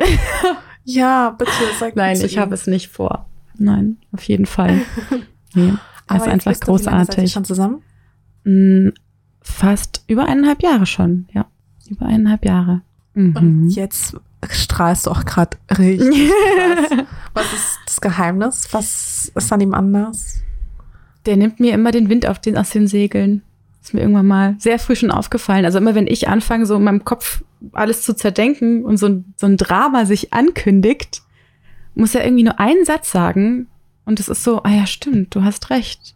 Das ist alles gar nicht so wild. Und er, er setzt mich einfach nie unter Druck und er liebt mich sehr bedingungslos, finde ich.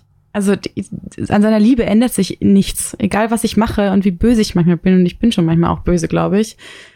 Und anstrengend kann ich auch sein, aber er ist nie, er lässt es nie an sich ran. Er ist am nächsten Tag wieder genauso lieb zu mir wie am Tag davor. Also das finde ich sehr faszinierend, weil sowas hatte ich nie. Sonst hatte ich immer nur Ex-Freundinnen, mit denen sich so Streits hochgeschaukelt haben Hm. bis so zum absoluten Superstreit, drei Tage lang nur weinen so ungefähr. Und bei ihm ist es so, ich will, ich hab das Gefühl, ich sag irgendwas Böses und es prallt so an ihm ab und er ist einfach so total ruhig und kann mich trotzdem in den Arm nehmen, auch wenn ich böse zu ihm bin. Okay. Krass, oder? Ja, ich weiß auch nicht, wie er das macht. ey.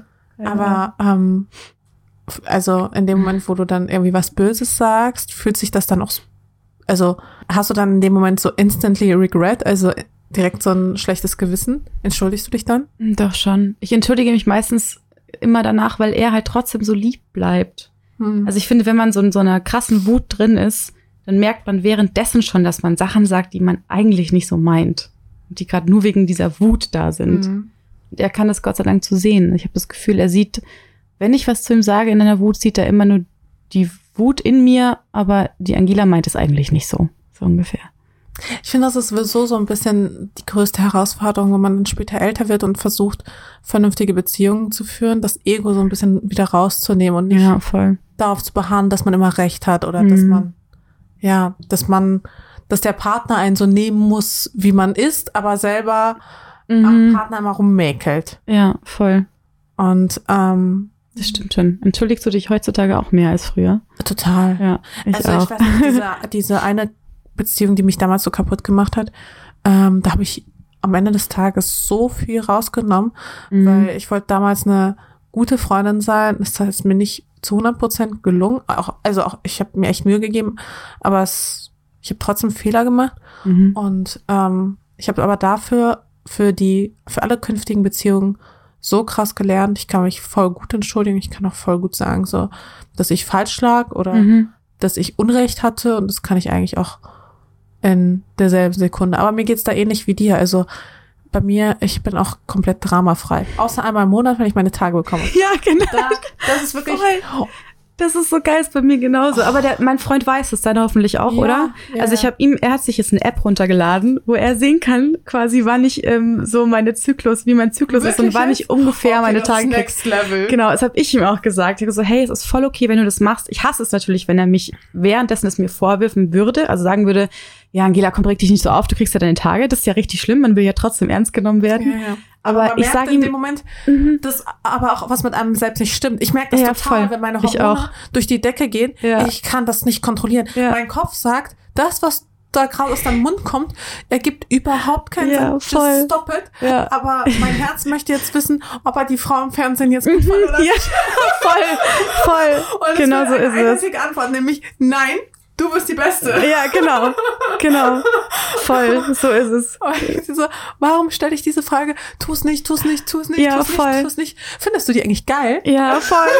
Ich schaff's auch jetzt mittlerweile ganz oft währenddessen, wenn ich sowas Böses sage, ihm danach noch zu sagen, und ich krieg bald meine Tage, sorry. Also so, Ja, eigentlich ja. will ich das nicht sagen, weil ich will das nicht, dass das der Grund ist, aber ich weiß, dass es der Grund ist. Also Ja. sage ich es einfach dazu. Und es tut mir so leid, dass ich es sage, aber ich krieg bald meine Tage. Krass, ne? Ja, Was- voll. Und- so ausgeliefert. Du bist wirklich ausgeliefert und ich finde das, also für, ich, für mich ist es Ja. je, jeden Monat ein Drama. Es ist auf jeden Fall eine Sache, auf die ich gut verzichten könnte, aber es ist halt leider, wie es ist, ne? Und Ja. du kannst es halt nicht ändern. Ja, Das- aber ich finde auch, dass ähm, ich finde es zum Beispiel einen guten, einen guten Grund. Also wenn ich zum Beispiel merke, ja, nee, weißt du, wenn ich merke, es geht mir so random gerade schlecht. Ich bin so, fuck, ich weiß gar nicht, was ist denn eigentlich los mit mir? Und dann so, ach so, ich krieg meine Tage. Ja gut, dann passt. Dann ist es irgendwie wieder so relativiert. Dann Ja, ist es nicht mehr so oder? schlimm, weil dann weiß ich, es geht vorbei. In der Woche sieht die Welt wieder ganz anders aus, dann mag ich mich auch wieder mehr, dann passen mir meine Klamotten wieder. Also man bildet sich ja dann auch ein, dass man 10 Kilo schwerer geworden ist, was man nicht ist. Aber es Also- sieht so aus, ne? Ja, genau. Also man, Das ist Spiegel, denkst du dich so, hm? ja, das ist total krass, ja. Aber Wie die Selbstwahrnehmung dann auch so boom in den Keller dann denke geht. ich mir auch, ähm, damals, als ich noch, wahrscheinlich auch, glaube ich, als ich verhütet habe und dann Mhm. wahrscheinlich mein Hormonspiegel sowieso so ein bisschen durcheinander war, da war ich einfach auch ein anderer Mensch. Ja, Weil voll. krass es einfach den Charakter beeinflusst. Mhm. Finde ich total faszinierend. Total, ja. Pille absetzen war auf jeden Fall auch eine sehr gute, sehr gute Idee damals Ja, vor drei Jahren oder so. Wie lange war es bei dir? Wie lange Auch du? so drei Jahre. Ja. Wo denn der Pillenabsetztrend kam. war ja wirklich irgendwie so ein Trend, oder? Ja, ist auch Bisschen. wirklich eine Scheiße. Ja, das stimmt. Aber rudern wir noch mal kurz zurück. Ja, ja. Was Und sagt zwar- deine Liste? Nee, ja, pass auf. ähm, das ist auch so eine, so eine Frage, die ich mir quasi noch mal zwischendurch gestellt habe. Mhm. Ähm, eine Gemeinsamkeit von uns beiden ist ja, dass wir quasi so pre-Blog, also ich habe mir ja bei LinkedIn, glaube ich, in meine Beschreibung reingeschrieben, Social Media Pionier. Mhm. Was ja, finde ich, sehr zutreffend ist. Ja, das stimmt schon. Ähm, und du bist ja auch ein absoluter Social Media Pionier. Also wir waren ja bekannt noch in Vorblog-Zeiten. ja, Du voll. so mit so Knuddels und Foren und sowas. Ich so MySpace. Wobei du warst auch auf MySpace. Ja, Emo-Punk. Auch, de, auch da. und ähm, wenn du jetzt heute so zurückblickst, würdest du sagen, es gab einen Grund, warum du dich im Internet damals, also damals als noch Internet und Real Life getrennter waren, als nicht alles so krass digitalisiert war und alles so in eins verschmolz. Gibt es da irgendwie einen Grund, warum du dich eher im Internet aufgehalten hast? Also warum du dich da Ja. aufgehobener gefühlt hast? Ich glaube schon. Ich konnte im Internet schon immer auch jemand sein, der ich in Wirklichkeit nicht war. Also Der früher war das so. Ich habe auf knuddels.de. Du, das gibt's immer noch. Du wirst Ja, ja, ich weiß schon. Das ist total Und krass. die haben auch immer noch krasse Aufrufe. Mhm. Keine Also, Ahnung. Aber mittlerweile ist es, glaube ich, nur noch so ein Flirt-Chat. Aber für mich, das, früher war das so eine richtige Community da drin und ich war dann irgendwann halt auch äh, Channel-Moderator. Ähm, zum Admin habe ich es nie geschafft, aber Lina hat es geschafft. Ich Weiß noch, daher habe ich daher kenne ich die nämlich noch. Ähm, und das war halt schon so eine, ist ja auch eine Art Machtposition. Ich war damals ja vielleicht so 13 oder so. Und irgendwie ähm, konnte ich damals auch schon so ein bisschen gut fotografieren. Das heißt, ich habe viel Lob bekommen für die coolen Bilder, die ich so von mir gemacht habe. Also es ist eigentlich genau das Gleiche, was ich dann später auch gemacht habe. Nur dass es damals schon, ja, war schon auch ein bisschen eine Flucht, glaube ich. Es war einfach ein Ort, wo ich sehr beliebt war. Das Und das Internet. warst du quasi im echten Leben einfach nicht. Also ich hatte schon äh, Freunde und so, aber gerade so in der Realschule war ich schon nicht mehr so beliebt. Da war ich so ein bisschen, also ein richtigen Außenseiter war ich nicht, aber ich war nicht so richtig, ich habe mich nicht so richtig wohlgefühlt in meiner Schule und in meiner Rolle und so. Internet schon. Und dann hast du angefangen zu bloggen. Ja, genau. Und So, dann hast du deine Berufung gefunden. ja, so ungefähr. Und dann Ich hast nicht. du den Spaß an der Sache aber wieder verloren. Ah, der Mode. An der Mode hast du den verloren. Ja. Nicht am Bloggen selbst, weil Nee. du meintest ähm, beim Bloggen, also ja, hoffentlich zitiere ich dich nicht falsch, aber ähm, du hast dann eben gesagt, dass ähm, der Blog für dich ein krasser Druck war, dass du dich sehr unter Druck gefühlt hast und Mm, dass ja. du deswegen nicht mehr so die Freude daran hattest. Ja, aber nur das äh, wegen Geld. Also das, das Finanzielle hat mich so unter Druck gesetzt. Und ich immer dachte, ich müsste jetzt sechsmal die Woche was posten, zweimal davon Outfits, ähm, einfach nur, dass ich relevant bin in der Modeszene, dass dann Marken mit mir arbeiten wollen und so. Und für mich war das ja immer, das war nicht ich. Deswegen habe ich das auch nie standhalten können. Also bei dir zum Beispiel ist halt, du lebst es und du liebst es, glaube ich. Also mehr als ich zumindest damals. Und deswegen ist es für dich vielleicht macht, vielleicht bereitet dir das mehr Freude als mir damals. Und deswegen bin ich da so, war das für mich so anstrengend. Also heute bin ich auch ein, kann ich auch zwölf Stunden am Tag arbeiten, weil ich jetzt was gefunden habe, was mir Freude bereitet. Aber das war, das war es irgendwie nicht. Dieses ganze Modeblogging und so. Hm. Deswegen war es anstrengend für mich immer. Aber wie hast du dann die Freude wieder oder den Spaß wieder an der Sache gefunden? Durch die finanzielle Unabhängigkeit? oder? Ja. Naja, also ich Weil du habe hast ja dann ähm, schon wieder Motivation quasi, ja, also du bist ja erst rausgegangen, du hast ja damals, also den Blogpost geschrieben, den ich übrigens sehr, sehr schön fand und an den ich mich bis heute mhm. noch sehr lebendig erinnere mit dem äh, I'm a Loser. ja, einmal Loser Baby, genau. Ja, und Ja, dann voll. hattest du noch irgendwie mehrere Teile da rausgebracht, aber Ja, ich ja. konnte, mich- konnte mich auf jeden Fall an den einen Blogpost richtig, richtig gut erinnern. Mhm. Ähm, und dann war erstmal Stille. Ja, weil ähm, ganz einfach, weil ich angefangen habe zu arbeiten. Also ich musste anders mein Geld verdienen. Ich konnte ja mit dem Bloggen nicht mehr Geld verdienen und deswegen hatte ich auch nicht mehr so viel Zeit. Ich konnte, ich hätte schon noch Bock gehabt, schöne Beiträge zu schreiben, aber ich wollte ja keine Mode mehr machen, weil ich mm, Thema Nachhaltigkeit und vegan und so und ich das irgendwie nicht mehr konnte, so mit meinem Gewissen. Ähm, ja, und dann musste ich halt einfach, ich musste was anderes machen und deswegen habe ich mich da so ein bisschen zurückgezogen, aber einfach nur, weil keine Zeit war, nicht weil ich es Mhm. nicht wollte. Ah, okay. Also- und kamen da so gehässige Kommentare auch? Nee, gar nichts. Auch- ich habe echt immer nur Liebe bekommen, Gott sei Dank. Gott sei Dank. Weil ähm, die andere Influencerin? Mit der du das erst geredet hast. Nein, nein, nein, um Gottes Willen. Hier die, ähm, oh, ich Daria, nicht, Daria? Nein, nein, um Gottes Willen. Nicht die, ich, komischerweise muss ich immer, wenn ich Luisa sage, an Luisa Neubauer denken. Achso, Luisa Dellert meinst du? Natürlich nicht, sondern ich meine die Luisa Dellert. Genau. Ja, okay, okay. Ich, will, ich will immer Luisa sagen, aber Ja. Luisa, nicht Neubauer, nicht Neubauer, nicht Neubauer. Die ist in meinem Kopf. Ja, ja, voll.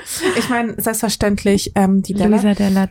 die hat ja damals den Spendenaufruf gemacht, Mhm. den ich persönlich als jemand, der quasi, du wahrscheinlich auch, ähm, als jemand, der in der Branche selbst drin ist, auch total nachvollziehen kann und Mhm. es auch sinnvoll findet. Aber die hat ja übelsten Hate bekommen. Also die hat ja so viele Hassnachrichten Ja, bekommen. voll Die schlimm. wurde richtig auseinandergepflückt. Ähm, aber im Grunde hat's, hast du, bist du ja einen ähnlichen Weg eingeschlagen zwischendurch. Du hast es Mhm. nur weniger so so haut drauf mäßig gemacht, sondern Ich so ein glaube, ich glaube aber auch, ich war ein bisschen bemitleidenswerter wahrscheinlich. Also bei äh, Luisa Dellert dacht, denken sich die Leute vielleicht immer noch, dass die, die hat doch schon genug Geld. Mhm. Was halt, also ich kann das total verstehen, dass sie, auch weil sie keine Werbung mehr machen wollte, ihr das Geld irgendwie ausgegangen ist. Aber mir war, glaube ich, war das immer so, und ich war immer so das Studentenmädchen mit wenig Geld. Da hat man vielleicht, da war man vielleicht dann nicht so sauer, dass ich danach gefragt habe, eventuell. Und bei Luisa, ähm, Ich glaube auch, sie hätte es vielleicht ein bisschen anders machen sollen. Also nicht so mit diesem PayPal-Ding, sondern so Patreon oder so, weißt du? Wo man ich nämlich die Leute auch. monatlich sagen, hey, hier hast du drei Euro Ja. im Monat und ähm, dann kann sie ja auch mit den Leuten interagieren, sagen, hey, Ja. wenn ihr das und das mir gibt, dann kann ich ähm, ein YouTube-Video machen oder so. Genau. Sie war, ich glaube, sie hat es sehr schnell gemacht, vielleicht ein bisschen zu schnell. Ja. Hätte sich so ein bisschen langsamer angehen lassen müssen. Aber ich finde es absolut gerechtfertigt und ich habe ihr was gespendet, weil ich es gut finde. Und ich finde diese ganzen Hater-Kommentare auch einfach total daneben. Also, Aber ganz ähm, ehrlich. Ja, aber ich hätte mir, mir schon vorstellen können, dass du auch ähnliche Hater-Kommentare bekommen hättest. Ich, ich habe mich überlegen, vielleicht habe ich ein, zwei bekommen, die nicht so positiv waren. Weil ich habe auch mal das Gefühl, gerade wenn man in diese nachhaltige Richtung geht, ähm, dass da wirklich super viele Leute um die Ecke kommen mit irgendwelchen dummen Kommentaren. Aber du machst ja das und das. Und ich habe mal gesehen und überhaupt und Mhm. keine Ahnung was. Man kann es niemandem recht machen. Und vor so und so vielen Jahren warst du in Hawaii und was hast du dir dabei gedacht? Und Ja, das ist, ich glaube, das haben die halt. Leute gar nicht mehr auf dem Schirm, Gott sei Dank. aber weißt du, so, es, hast du mit solchen Leuten auch zu kämpfen, mit so Followern? Ich hatte sowas nie, aber ich glaube auch, weil ich immer, ähm, ich habe alles, was ich kommuniziere, kommuniziere ich ja sehr vorsichtig. Also ich bin ja, ich lese ja dann Sätze dreimal und denke mir so, das könnte man falsch verstehen, deswegen erkläre ich es jetzt nochmal, weil ich halt krasse Angst davor habe, weil ich weiß, ich bin viel zu sensibel dafür. Und ich wünschte mir auch, ich hätte es nicht. Also ich würde sehr gern mehr Themen ansprechen und habe krassen Angst vor Hate und so. Deswegen finde ich es auch immer sehr bewundernswert, wie du das machst, weil du machst es auch einfach. Ähm, aber ich glaube, also ich glaube, ich habe einfach nur kein Problem mit Hatern, weil ich auch nicht so, weil ich nicht so meinungsstark bin, vielleicht. Also nicht so richtig. Ich bin niemand, der sagt, "Nee, das ist scheiße, sondern ich denke mal, ja, okay, vielleicht verstehe ich das gegenüber. Also ich bin dann so ganz diplomatisch immer. Wäre ich manchmal gern nicht, aber Aber, irgendwie bin ich's. hm, aber zum Beispiel ähm, so jemand wie Daria, Daria, sie ist ja auch nicht allzu aggressiv in ihrer Kommunikation. Sie ist ja auch eigentlich, also sie polarisiert durchaus, Mhm. aber zum Beispiel der Hate, den sie abbekommt, der ist ja auch alles andere als gerechtfertigt. ja, voll. Ähm, und sie ist auch zum Beispiel jemand, also ihre Art von Content hält mich davon ab, häufig, ähm, selbst mehr nachhaltigen Content zu posten, Ja. selbst wenn ich nachhaltigen Content zu posten hätte. Weißt du, was ich Ja, meine? ja, ja, also voll. das, was man dann irgendwie macht und dann denkt man sich so, oh nee, aber wenn ich das jetzt wieder teile, Ja, ja, dann, dann heißt kommt es die- wieder, mhm. ich mache das nur deswegen, um ne, ne, ne. Und man hat dann einfach keinen Bock, dass Ja. die guten Sachen, die man dann macht, dass die dann wieder kaputt geredet werden, oder? Ja, voll. Geht's dir dann nicht so? Nee, mir Gott sei Dank nicht, aber ich kann es sehr gut verstehen, dass du so denkst. Also ich, ähm, ich habe es ja jetzt echt schon, ich glaube, ich habe ganz gut, ganz gut geschafft, ein sehr perfektes Bild von mir aufzubauen im Netz, dass ich, ich bin nicht so angreifbar, glaube ich. Aber auch, weil ich viele Sachen, die ich vielleicht noch nicht so 100% gut mache, auch einfach nicht teile. Weißt du? Was machst du denn nicht gut? Weil du bist schon jemand, der sehr perfe perfektionistisch ist, gleichzeitig aber. also ich, Also okay, du kannst dich nicht an Routinen halten. Das kann ich auf jeden Fall schon mal sagen. Aber was, Genau. was Also ich meine das Nachhaltigkeitsthema zum Beispiel. Also ich habe noch immer keinen gescheiten Stromanbieter. Ich habe manchmal auch immer einfach. noch so Kaufanfälle, Mm. ähm, wo ich mir dann irgendwelche Sachen bestelle, auch bei Asus oder so. Meistens behalte ich es dann nicht, weil ich dann wieder rauskomme auf diesem Anfall. Aber es, ich teile einfach nicht immer alles, ganz einfach. Also, Ja, weil ich auch große Angst habe und ich bin halt bei weitem auch nicht perfekt. Aber Aber weißt du, das ist so lustig, weil ich finde zum Beispiel auch diese Nachhaltigkeitsbubble, beziehungsweise ich habe jetzt letztens auf Twitter gelernt, ähm, das ist auch so die Pomo-Bubble. Äh, Homo. Pomo, ja. Was heißt du das? äh, Ich glaube Postmodern. Ah, okay. Mhm, mhm. Ähm, die zerstört, finde ich, mehr, als dass sie Gutes bringt. Also sowohl im Bereich Klima als auch im Bereich Feminismus, dass man quasi alles, jeden Fortschritt kaputt redet und die Menschen nicht wirklich mitnimmt, weil man viel Ja. zu aggressiv drauf geht. Ja, genau. Ähm, das stört mich zum Beispiel bei, weil du es angesprochen hast, bei politischen Beiträgen gar nicht. Mhm. Also weil Okay. ich da so klar in meiner Position bin und so festgefahren, Mhm. dass also wenn da Leute rumhaten und sagen, oh, deine Meinung finde ich scheiße, dann macht mir macht das nichts in mir kaputt, sondern Okay. das macht mich höchstens wütend Ja. und Wut ist auf jeden Fall etwas, das ich besser aushalten kann Mhm. als ähm, als das Gefühl, irgendwie verletzbar zu sein oder Mhm. unperfekt oder Mhm.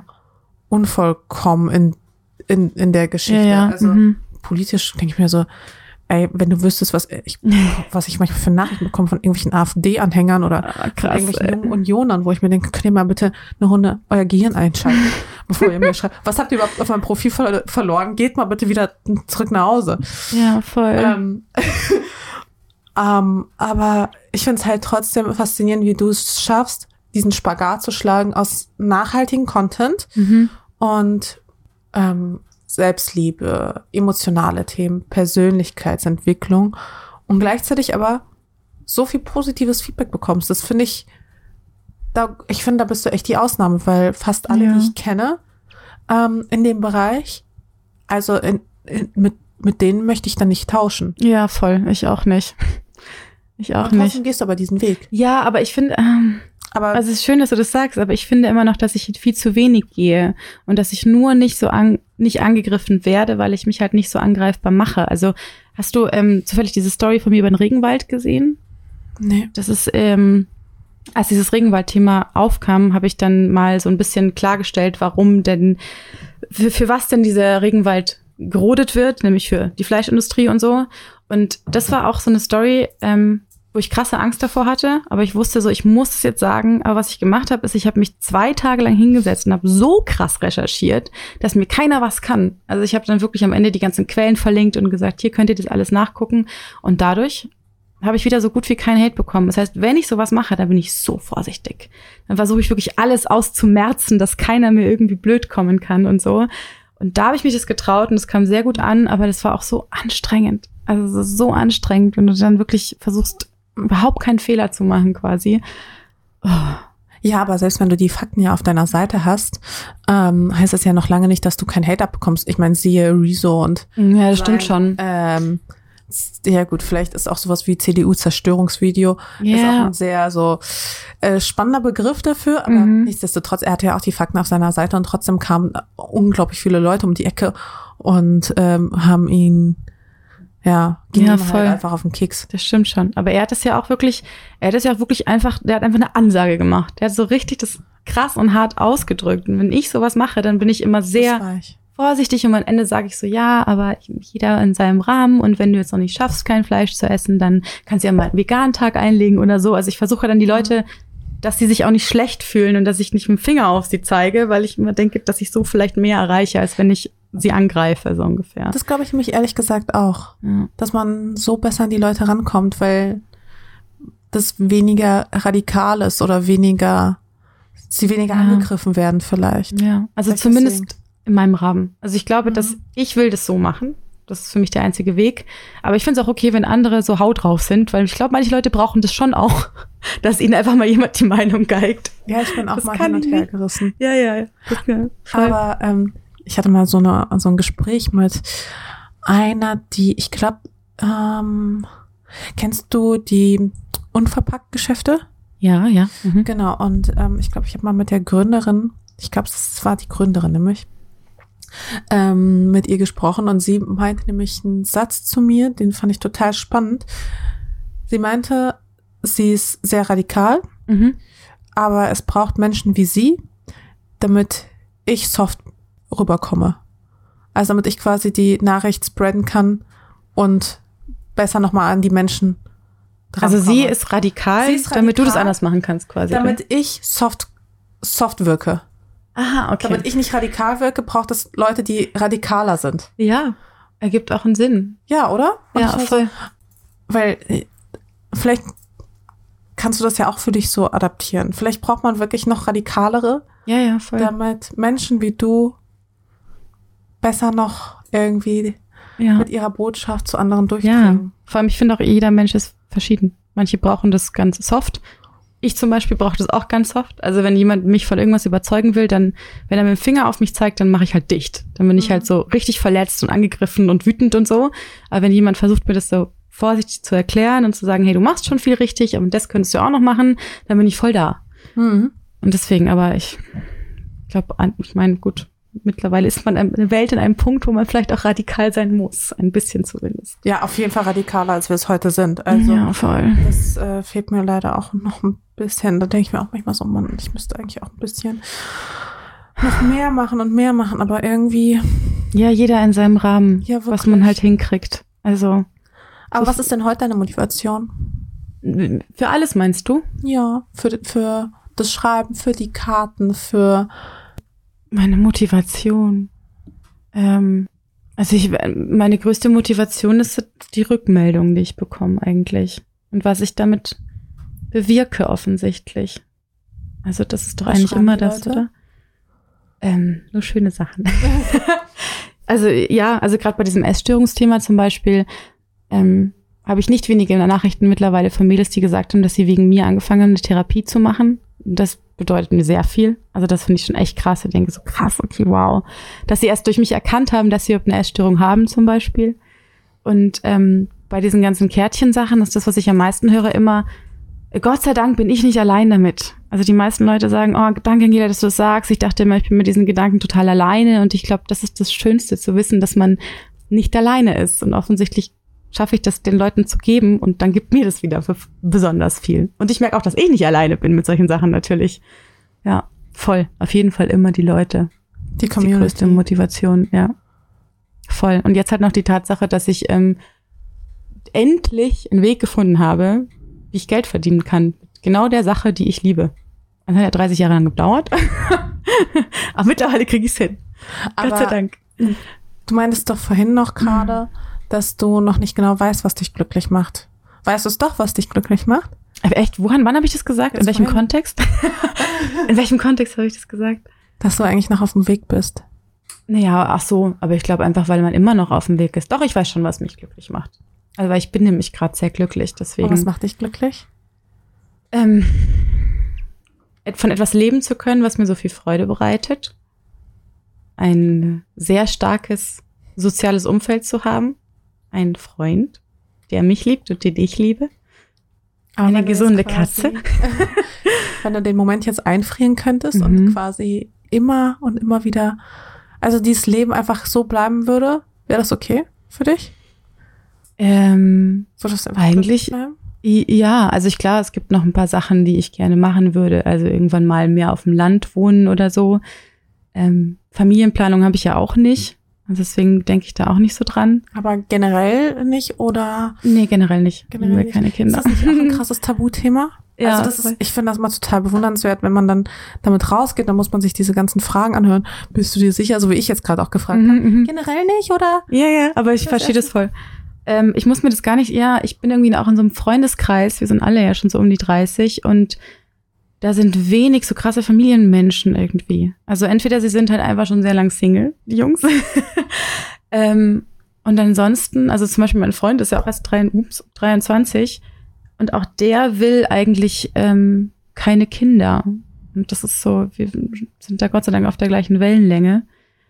Und meine Eltern machen mir, haben mir nie einen Druck gemacht, Gott sei Dank. Ich glaube, sie wissen nicht genau, dass ich mich eigentlich schon dazu entschlossen habe, dass ich niemals Kinder haben will. Aber die haben mir sowieso noch nie reingeredet, deswegen werden sie es da, glaube ich, auch nicht tun, ehrlich gesagt. Aber ist es einfach so ein Gefühl oder ist es eher so eine Überzeugungssache? Ja, also ähm, alles. Ich war mir immer unsicher, ob ich das will, ob das so mein Weg ist. Und jetzt mit diesem ganzen Nachhaltigkeitsding denke ich mir immer so, fuck, also ich kann eigentlich keine, ich will keine Kinder in diese Welt setzen, weil ich nicht weiß, ob sie alt und glücklich werden in dieser Welt, wegen dem Klimawandel. Ähm, und auch weil ein, noch ein Mensch auf der Welt dem Klima auch nicht gut tut.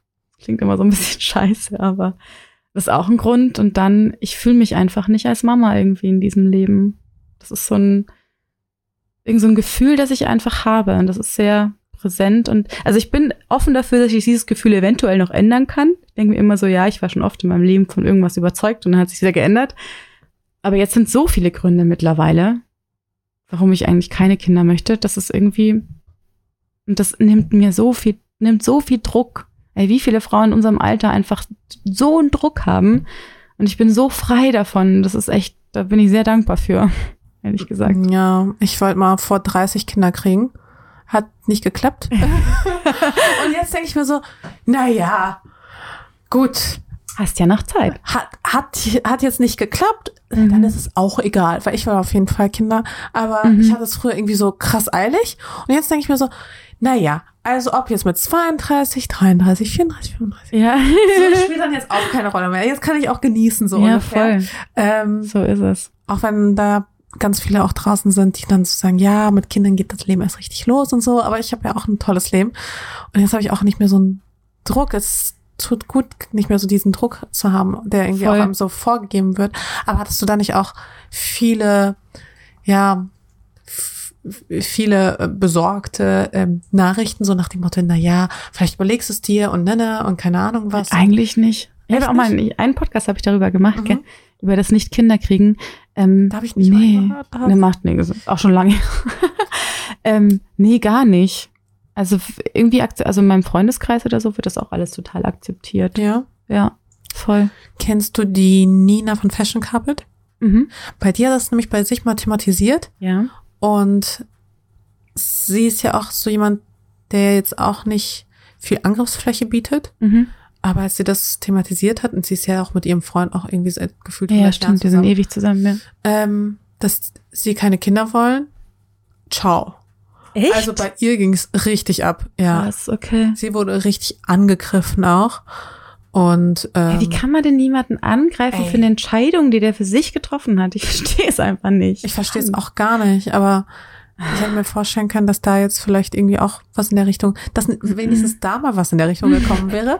Ist, hey, vielleicht habe ich manchmal das Gefühl, vielleicht habe ich ja so ein kleines Meinzelmännchen, das alle meine bösen Kommentare immer löscht, um mich zu schützen oder so. Aber ich kann mich nicht erinnern, dass da irgendwas Böses kam. Aber ich, vielleicht auch einfach, weil ich es wieder sehr vorsichtig formuliert habe. Und auch wieder so mit dem Hintergrund, jeder entscheidet es für sich selber. Und ich finde es auch, wenn jemand Kinder hat und einen Kinderwunsch hat, finde ich das total schön. Und wenn meine Freundinnen Kinder kriegen, dann liebe ich das. Es ist ja nicht so, dass ich so Ja, anti-Kinder bin und das total scheiße finde und ich hasse Kinder. Überhaupt nicht. Ich kann es auch total verstehen, dass ein Kind das Schönste auf der ganzen Welt ist. Aber irgendwie möchte ich es nicht. Also, Und das finde ich sollte auch voll okay sein. ja, voll, total. Absolut. Schade, dass das in unserer Gesellschaft nicht so richtig akzeptiert wird. Mhm. Das quasi bist erst dann vollkommen, wenn du auch Kinder hast. Ja, voll. Also ja, gerade. Ja, Gott sei Dank fühle ich das nicht. Also, Gott sei Dank fühle ich mich nicht unvollkommen. Weißt du? Aber obwohl du quasi, ich sag mal, in traditionelleren München lebst und da schon. ja, witzig. Hm. nee, also offensichtlich habe ich einfach eine, gut, eine einen gute Blase hier gefunden. Ja, voll. Ja, voll gut. voll. Ähm, ich musste auch nur auch letztens noch dran denken, mit wem hatte ich denn auch die Unterhaltung? Auch mit einer äh, Bloggerin, die richtig genervt war, weil sie hat quasi ein Kind Mhm. und jetzt wird sie halt ständig gefragt. Früher hieß es immer, Oh, man kommt das zweite? ja genau, Geil. es, möchtest du keine Kinder? Und dann hatte sie ein Kind und dann hieß es, möchtest du kein, kein zweites, weil man, also Kinder brauchen Geschwister. Oh Gott. Und du denkst dir so, oh, ich, ich habe mich dazu entschieden, ein einziges Kind zu haben. Deal with it. ja, voll. Krass, Also, dass okay. man selbst dann nochmal irgendwie angegriffen wird und Leute haben auf den Keks gehen. Oh Gott, krass, ey. Also, ich wollte dir nur sagen, selbst wenn du vielleicht ein Kind hättest, Ich haben sollen, wollen würdest, I don't know, Wird es nicht aufhören. geht's, äh, geht's weiter. Wobei bei dir Dann wird es bei mir wahrscheinlich anfangen mit, Emma, du ernährst dich vegan. Das ist in der Schwangerschaft aber nicht gesund. Oder Oh. sowas würde dann wahrscheinlich Oh, kommen. Es ja. hat eine Freundin von mir gerade, die schwanger ist und die sich vegan ernährt. Und da kommen dann wirklich Leute, die dann das irgendwie besser wissen. Und das ist ihre Blutwerte so gut wie noch nie davor, sie so gesund wie noch nie. Und die Leute sagen jetzt, dass sie Aber ich nicht saufen soll in der Schwangerschaft. Also ich habe auch gehört, die Muttis sind auch wirklich die schlimmsten Follower teilweise. Weiß nicht, wer mir das erzählt hat, aber ähm, ja, ja. habe ich schon auf jeden Fall ähm, mitbekommen. Mm. Gerade von so schwangeren Freundinnen, wenn die dann ein bisschen bekannter sind, was die dann für Nachrichten bekommen, ey, Oh Mann, ey. auch so, was ist eigentlich mit den Leuten los? Was mischt ihr euch ein? Ja. Auch Bonnie Strange. Ja, das haben wir auch, an die habe ich auch gerade gedacht, was die Oh. wahrscheinlich hat einstecken müssen, die Arme, ey. Ja, nicht nur die. Aber ähm, oh Gott. wenn du quasi jetzt trotzdem noch mal so zurückdrehen könntest, ähm, gibt es noch irgendwie eine Ausbildung oder irgend- irgendeinen anderen Job, den du dir noch hättest vorstellen können, außer dem, was du machst? Siehst du dich noch in irgendeiner anderen Rolle? Eigentlich nicht.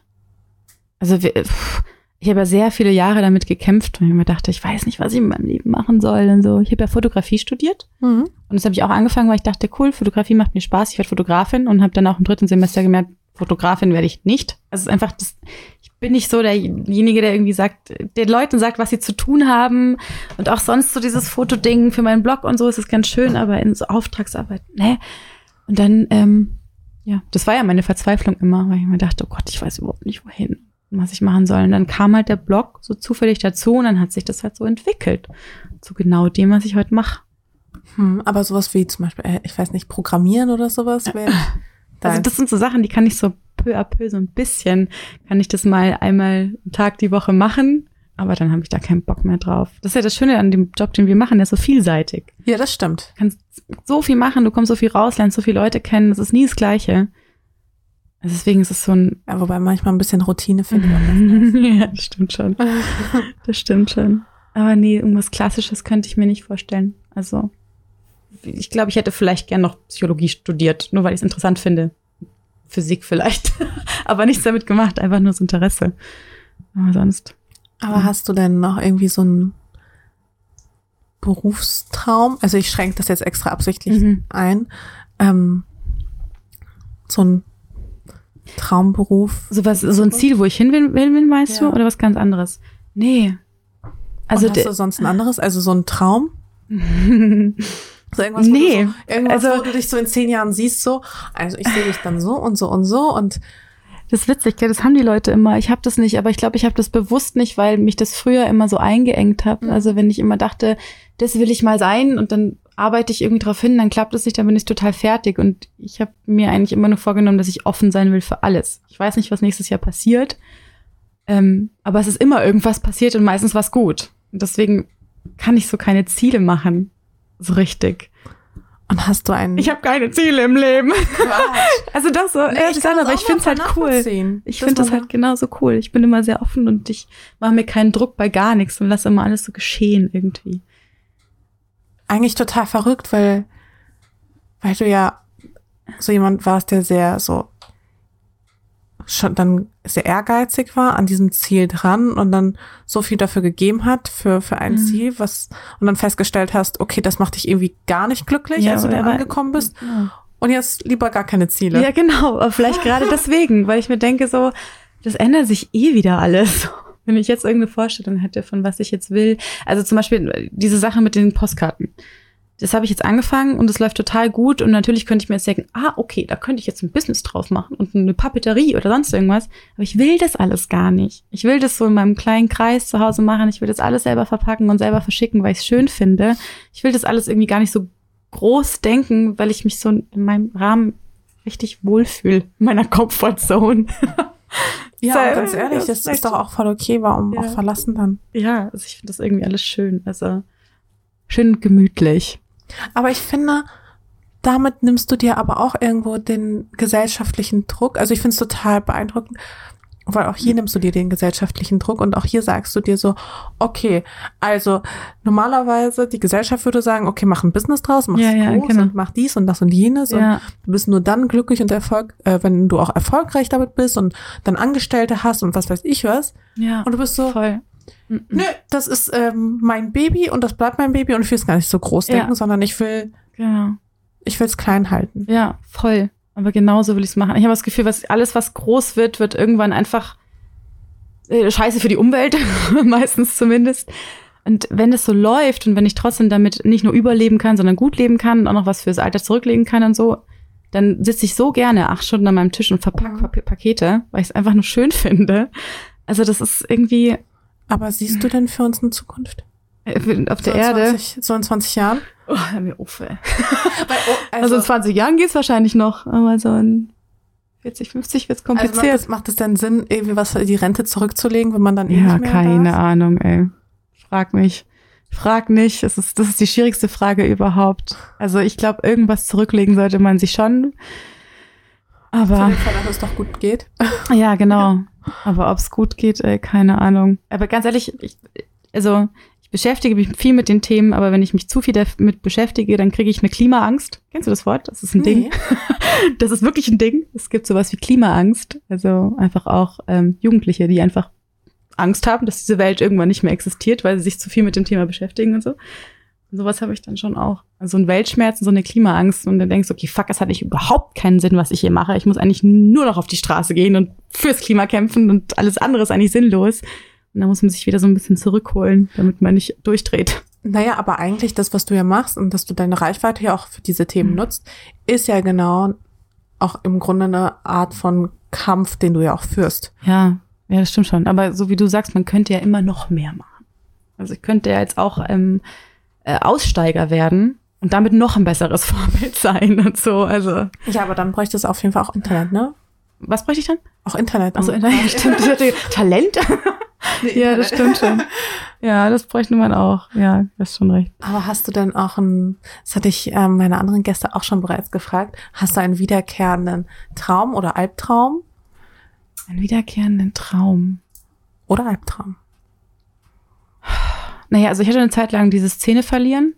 Was? Kennst du das nicht? Das haben Nee. viele Leute. Das ist immer also, dass man träumt, dass einfach die, die Zähne ausfallen. Das ist Ja, irgendwie so, ich das zum ist und auf einmal hast du so einen Zahn in der Hand und dann verlierst du deine Zähne. Und ich, ähm, echt krass, Ja. das haben nämlich gar nicht wenige. Und ich habe mal irgendwann gehört, das ist einfach nur, ähm, dass man Angst hat, den Biss im Leben zu verlieren und dass man halt irgendwie nicht mehr so an irgendwas festhalten kann und so. Aber das habe ich auch schon länger nicht mehr gehabt. Oh. So richtige Träume. Ja, kein Wunder, dass ich den nie habe. Ich habe eher Kieferschmerzen, weil er bei mir immer angespannt ist. Ja. Weil ich Ja. zu viel Biss hab. Mhm, mhm. Oh. Ja. Nee, aber sonst uh -uh. sind meine Träume immer sehr divers. Ich glaube, da kehrt eigentlich nichts wirklich wieder. Gott sei Dank. Aber eher so realistische Träume oder eher so Nee, irgendeine- total. Fantasiescheiße? Totale Fantasiescheiße meistens. Ha. Wobei ich habe schon, also ähm, realistisch, wenn dann gerade irgendwas Schlimmes passiert ist oder wenn ich da Stress mit irgendeinem Ex-Freund hatte, dann kommen dann schon solche, er betrügt mich Träume oder sowas hatte ich früher schon. Oh Gott, was Nicht? für ein Albtraum. Das sowas schon krass. So diese Träume, wo du betrogen wirst und dann der Typ aber auch so sagt, das ist doch total egal und also oh, ganz schlimm. ja, früher hatte ich sowas schon. Häufiger? Heute nicht mehr. Früher bestimmt. Doch, ich habe, ich hatte, hab vor allem, ich hatte, ich glaube, mit David hatte ich das auch nur einmal, so einen ähnlichen Traum. Das Problem ist halt, du wachst halt auf und du bist übelst Du sauer. bist so sauer, ja, ja. Du bist so richtig wütend in dem Gefühl drin. Ist total gemein, weil der kann so Und gar nichts dafür. Die Person, die kann wirklich nichts dafür gerade. Ja. Aber, boah, hast du eine Wut im Bauch. Mhm, voll. Ja, doch, das kenne ich schon. Mhm, Auf jeden Fall. Oh ja. Ja, aber das passiert mir Gott sei Dank auch nicht so häufig. Nee. Also, aber das ist wirklich so das Belastendste, oder? Ja, voll. Oh, dann, Das sind halt einfach die tiefsten Ängste, die dann da rauskommen. ja, man sagt ja auch, mit dem Schlaf verarbeitet man ja auch seine Ja, ganzen voll. Ängste. Also es kommt hin. Total. Wir kommen auch schon so langsam zum Ende. Wie lange sind wir jetzt schon dabei? Ja, wir sind richtig lang dabei. Ich glaube, das ist meine längste Folge. Echt? Ja, Geil. Ich weiß gar nicht, wie wir angefangen haben. ja vor anderthalb Stunden ungefähr. Echt? Krass, Ja. okay, das hätte ich jetzt auch nicht gedacht. Vielleicht ist es auch nicht ganz die längste, aber es ist auf jeden Fall lang. Ja, also hat sich auf jeden Fall nicht so angefühlt. Nee, das ist ja immer die Hauptsache. Ja, voll. Das ist wichtig. Ich habe eine Abschlussfrage. Ja. Und zwar, ähm, wir sind ja jetzt auch ein bisschen tiefer bei dir gegangen. Und du teilst ja nur 10 Prozent, sagtest du. Ja, ja, Ungefähr? irgendwie schon, ja. Ähm, hast du denn heute Abend was geteilt, was du vorher noch nicht geteilt hast? Ja, doch schon. Also diese ganze Sache mit dem drei Tagen im Job Ehrlich? und wieder gekündigt, ich glaube, das habe ich noch nie erzählt. Ich hatte irgendwie noch nie so den richtigen Zeitpunkt gefunden und ähm, musste auch wieder eine Zeit vergehen jetzt erstmal, dass ich das erzähle, weil das war schon eine krasse Zeit. Also gerade danach und so. Ah ja, ich kann noch eine Sache erzählen in Ja. der Zeit. Ich habe dann drei Monate lang kein Arbeitslosengeld bekommen. Das heißt, ich habe zwei Monate lang Hartz IV bekommen. No. Ich habe vor einem Jahr zwei Monate lang Hartz IV bekommen. Und das ist total krass ist im Vergleich zu was heute ist und wie gut es mir heute geht. Und das war richtig krass, ja. Ach, krass. Da hat auf jeden Fall jetzt noch was geteilt. Ach, warte mal, dann hast du das quasi zwei Monate bekommen und dann quasi im Genau. dritten Monat hast du dann wieder. Ähm, dann, dann kam schon der Gründungszuschuss, Gott sei Dank. Ich habe das dann Ah, ziemlich schnell alles angekurbelt, aber diese zwei Monate waren bei mir so kritisch, dass ich einfach, ich hatte kein Geld und danke Deutschland gesagt, okay, ich brauche jetzt Geld vom Staat, das kann ich meine Miete nicht zahlen. Du so, also das, was ich euch an Einkommensteuer gezahlt habe, das hätte ich jetzt gerne Tal bitte Ja. davon wieder zurück. Ja, genau. Ja, voll. Ach, ja, krass. das war ziemlich, das war auf jeden Fall ein Tiefpunkt. Also, mein Gott, ich habe einfach gedacht, ich mache das jetzt einfach, weil Aber hat sich ich wohne in Deutschland. Also hat sich das irgendwie dann doof angefühlt? Ja, voll. Du denkst, du bist der größte Versager auf der ganzen Welt. Also äh, allein wenn du erstmal zum Arbeitsamt gehst, denkst du, du bist der Versager. Irgendwann merkst du, okay, krass, das ist das Normalste der Welt, dass Menschen zum Arbeitsamt gehen. Und es ist ja auch mittlerweile die größte Jobbörse überhaupt, das Arbeitsamt. Also man geht doch einfach so dahin. Ähm, aber Jobcenter und Hartz IV beantragen, das war schon nochmal ein anderes Kaliber. Aber irgendwie. Handeln die dich da komisch? Also ich nee. hab's ja noch nie nee. so erlebt. Also die waren schon alle sehr nett und die waren, glaube ich, auch sehr verwundert, dass da eine, dass eine junge Dame sitzt, die eigentlich ähm, ganz fröhlich wirkt und so. Aber ähm, ja, also ich habe mir damals auch gedacht, nee, ist, ich habe jetzt auch irgendwie das Recht dazu und ich wohne jetzt in Deutschland und ich nutze es jetzt einfach mal aus, dass ich in Deutschland wohne. Es ist ein bisschen ätzend, weil du musst denen ja wirklich alles offenlegen. Also die wollen ja wissen, was du das letzte Jahr komplett verdient hast. Alle Kontoauszüge vom letzten halben Jahr wollen die haben und so. Also wirklich alles, damit du beweist, dass du arm bist quasi. Okay. Dass du ähm, quasi wirklich gar nichts hast. Genau, mhm. genau. Das musst du denen halt beweisen. Aber dafür hat mir dann diese, diese zwei Monate, die ich von denen Geld bekommen habe, mir echt geholfen. Und dann halt Gründungszuschuss und dann war wieder alles easy und dann ging auch alles wieder los und mir ging's besser und ich konnte mehr arbeiten und mehr machen und habe wieder Geld verdient und dann war es auch okay. Ja, aber manchmal ja. muss man halt fallen und dann feststellen, mhm. dass es dann doch ein Sicherheitsnetz gibt. Ja, voll. Das stimmt schon. Also da ist Deutschland schon nicht schlecht, sag ich mal. Also ich meine, ich hätte mir natürlich aus der Not irgendwas von meinen Freunden leihen können, so ungefähr. Aber da bin ich sehr schlecht drin. Ich liebe das Arbeitsamt um Hilfe fragen. Ja, meine Freunde. Ja, genau. Genau. Ja, das ist auch etwas, was ich unbedingt mal erzählen wollte, aber irgendwie habe ich noch nicht so den richtigen Rahmen gefunden. Weil ich es wichtig finde. Also das so einfach zu wissen, dass es dann eine Person gibt, die so präsent im Internet ist und sogar ich habe mal zwei Monate lang Hartz IV bekommen. und es ist vollkommen in Ordnung, wenn man das machen muss. Finde ich nämlich auch. Ja. Finde ich gut, dass du auch dieses Thema enttabuisiert hast. Und das ist auf so charmante Art und Weise. Ja, voll. Kann auf jeden Fall. Also wenn jemand Fragen dazu hat, zu Hartz IV, könnt gerne zu mir kommen. Ich kenne mich aus. Die ganzen okay. Formularen und so. Oh. Ja, also sollte es äh, mit meiner Karriere nichts mehr werden, ja. dann du wende dich an mich. Komme ich zu dir. Ja, kann du ich dir weißt, auf jeden Fall helfen. Ja, und hilfst mir wieder auf die Beine. Ja, voll. auf jeden Fall. Danke dir. Danke dir. Das war so ein wunderschönes Gespräch. Dass du da warst, finde ich auch. Tschüss. Ciao. Das war also die dritte Folge an Shared mit Angela Doe. Zugegeben, diese Folge hatte ein paar mehr Insider drin. Ich hoffe, das war nicht allzu schlimm. Doch für mich war es einfach unfassbar schön, Angela nach vielen Monaten wieder zu treffen und auch zu sehen, wie happy sie ist. Bei Angela läuft es einfach. Und das hat sie auch wirklich so verdient. Und nicht nur das, ich habe es vorhin schon ein bisschen angeteased. Anfang November bringt sie ihr erstes Buch raus. Es heißt, es ist okay. Und ganz ehrlich, ich liebe Angelas Art zu schreiben, deswegen bin ich mir sicher, wird es auch euch begeistern. Was ich an Angela nämlich sehr, sehr schätze, ist ihre Offenheit, auch hier bei mir im Podcast. Als sie nämlich damals Bulimie hatte, waren wir bereits miteinander befreundet. Und trotzdem habe ich nichts davon mitbekommen.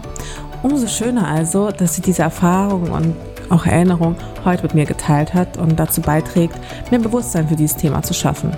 Also, falls ihr Angela bis dahin noch nicht kanntet, folgt ihr unbedingt auf allen möglichen Kanälen, lasst euch von ihrer positiven Energie anstecken und natürlich auch inspirieren und teilt diese Folge auch super gerne, wenn sie euch gefallen hat und ihr vielleicht auch schon die Folgen davor mochtet. Ich bin jedenfalls gespannt auf euer Feedback zu dieser, ja, doch schon auch vielleicht etwas anderen Folge. In der nächsten Folge besuche ich dann Diana zur Löwen. Bis dahin, ciao!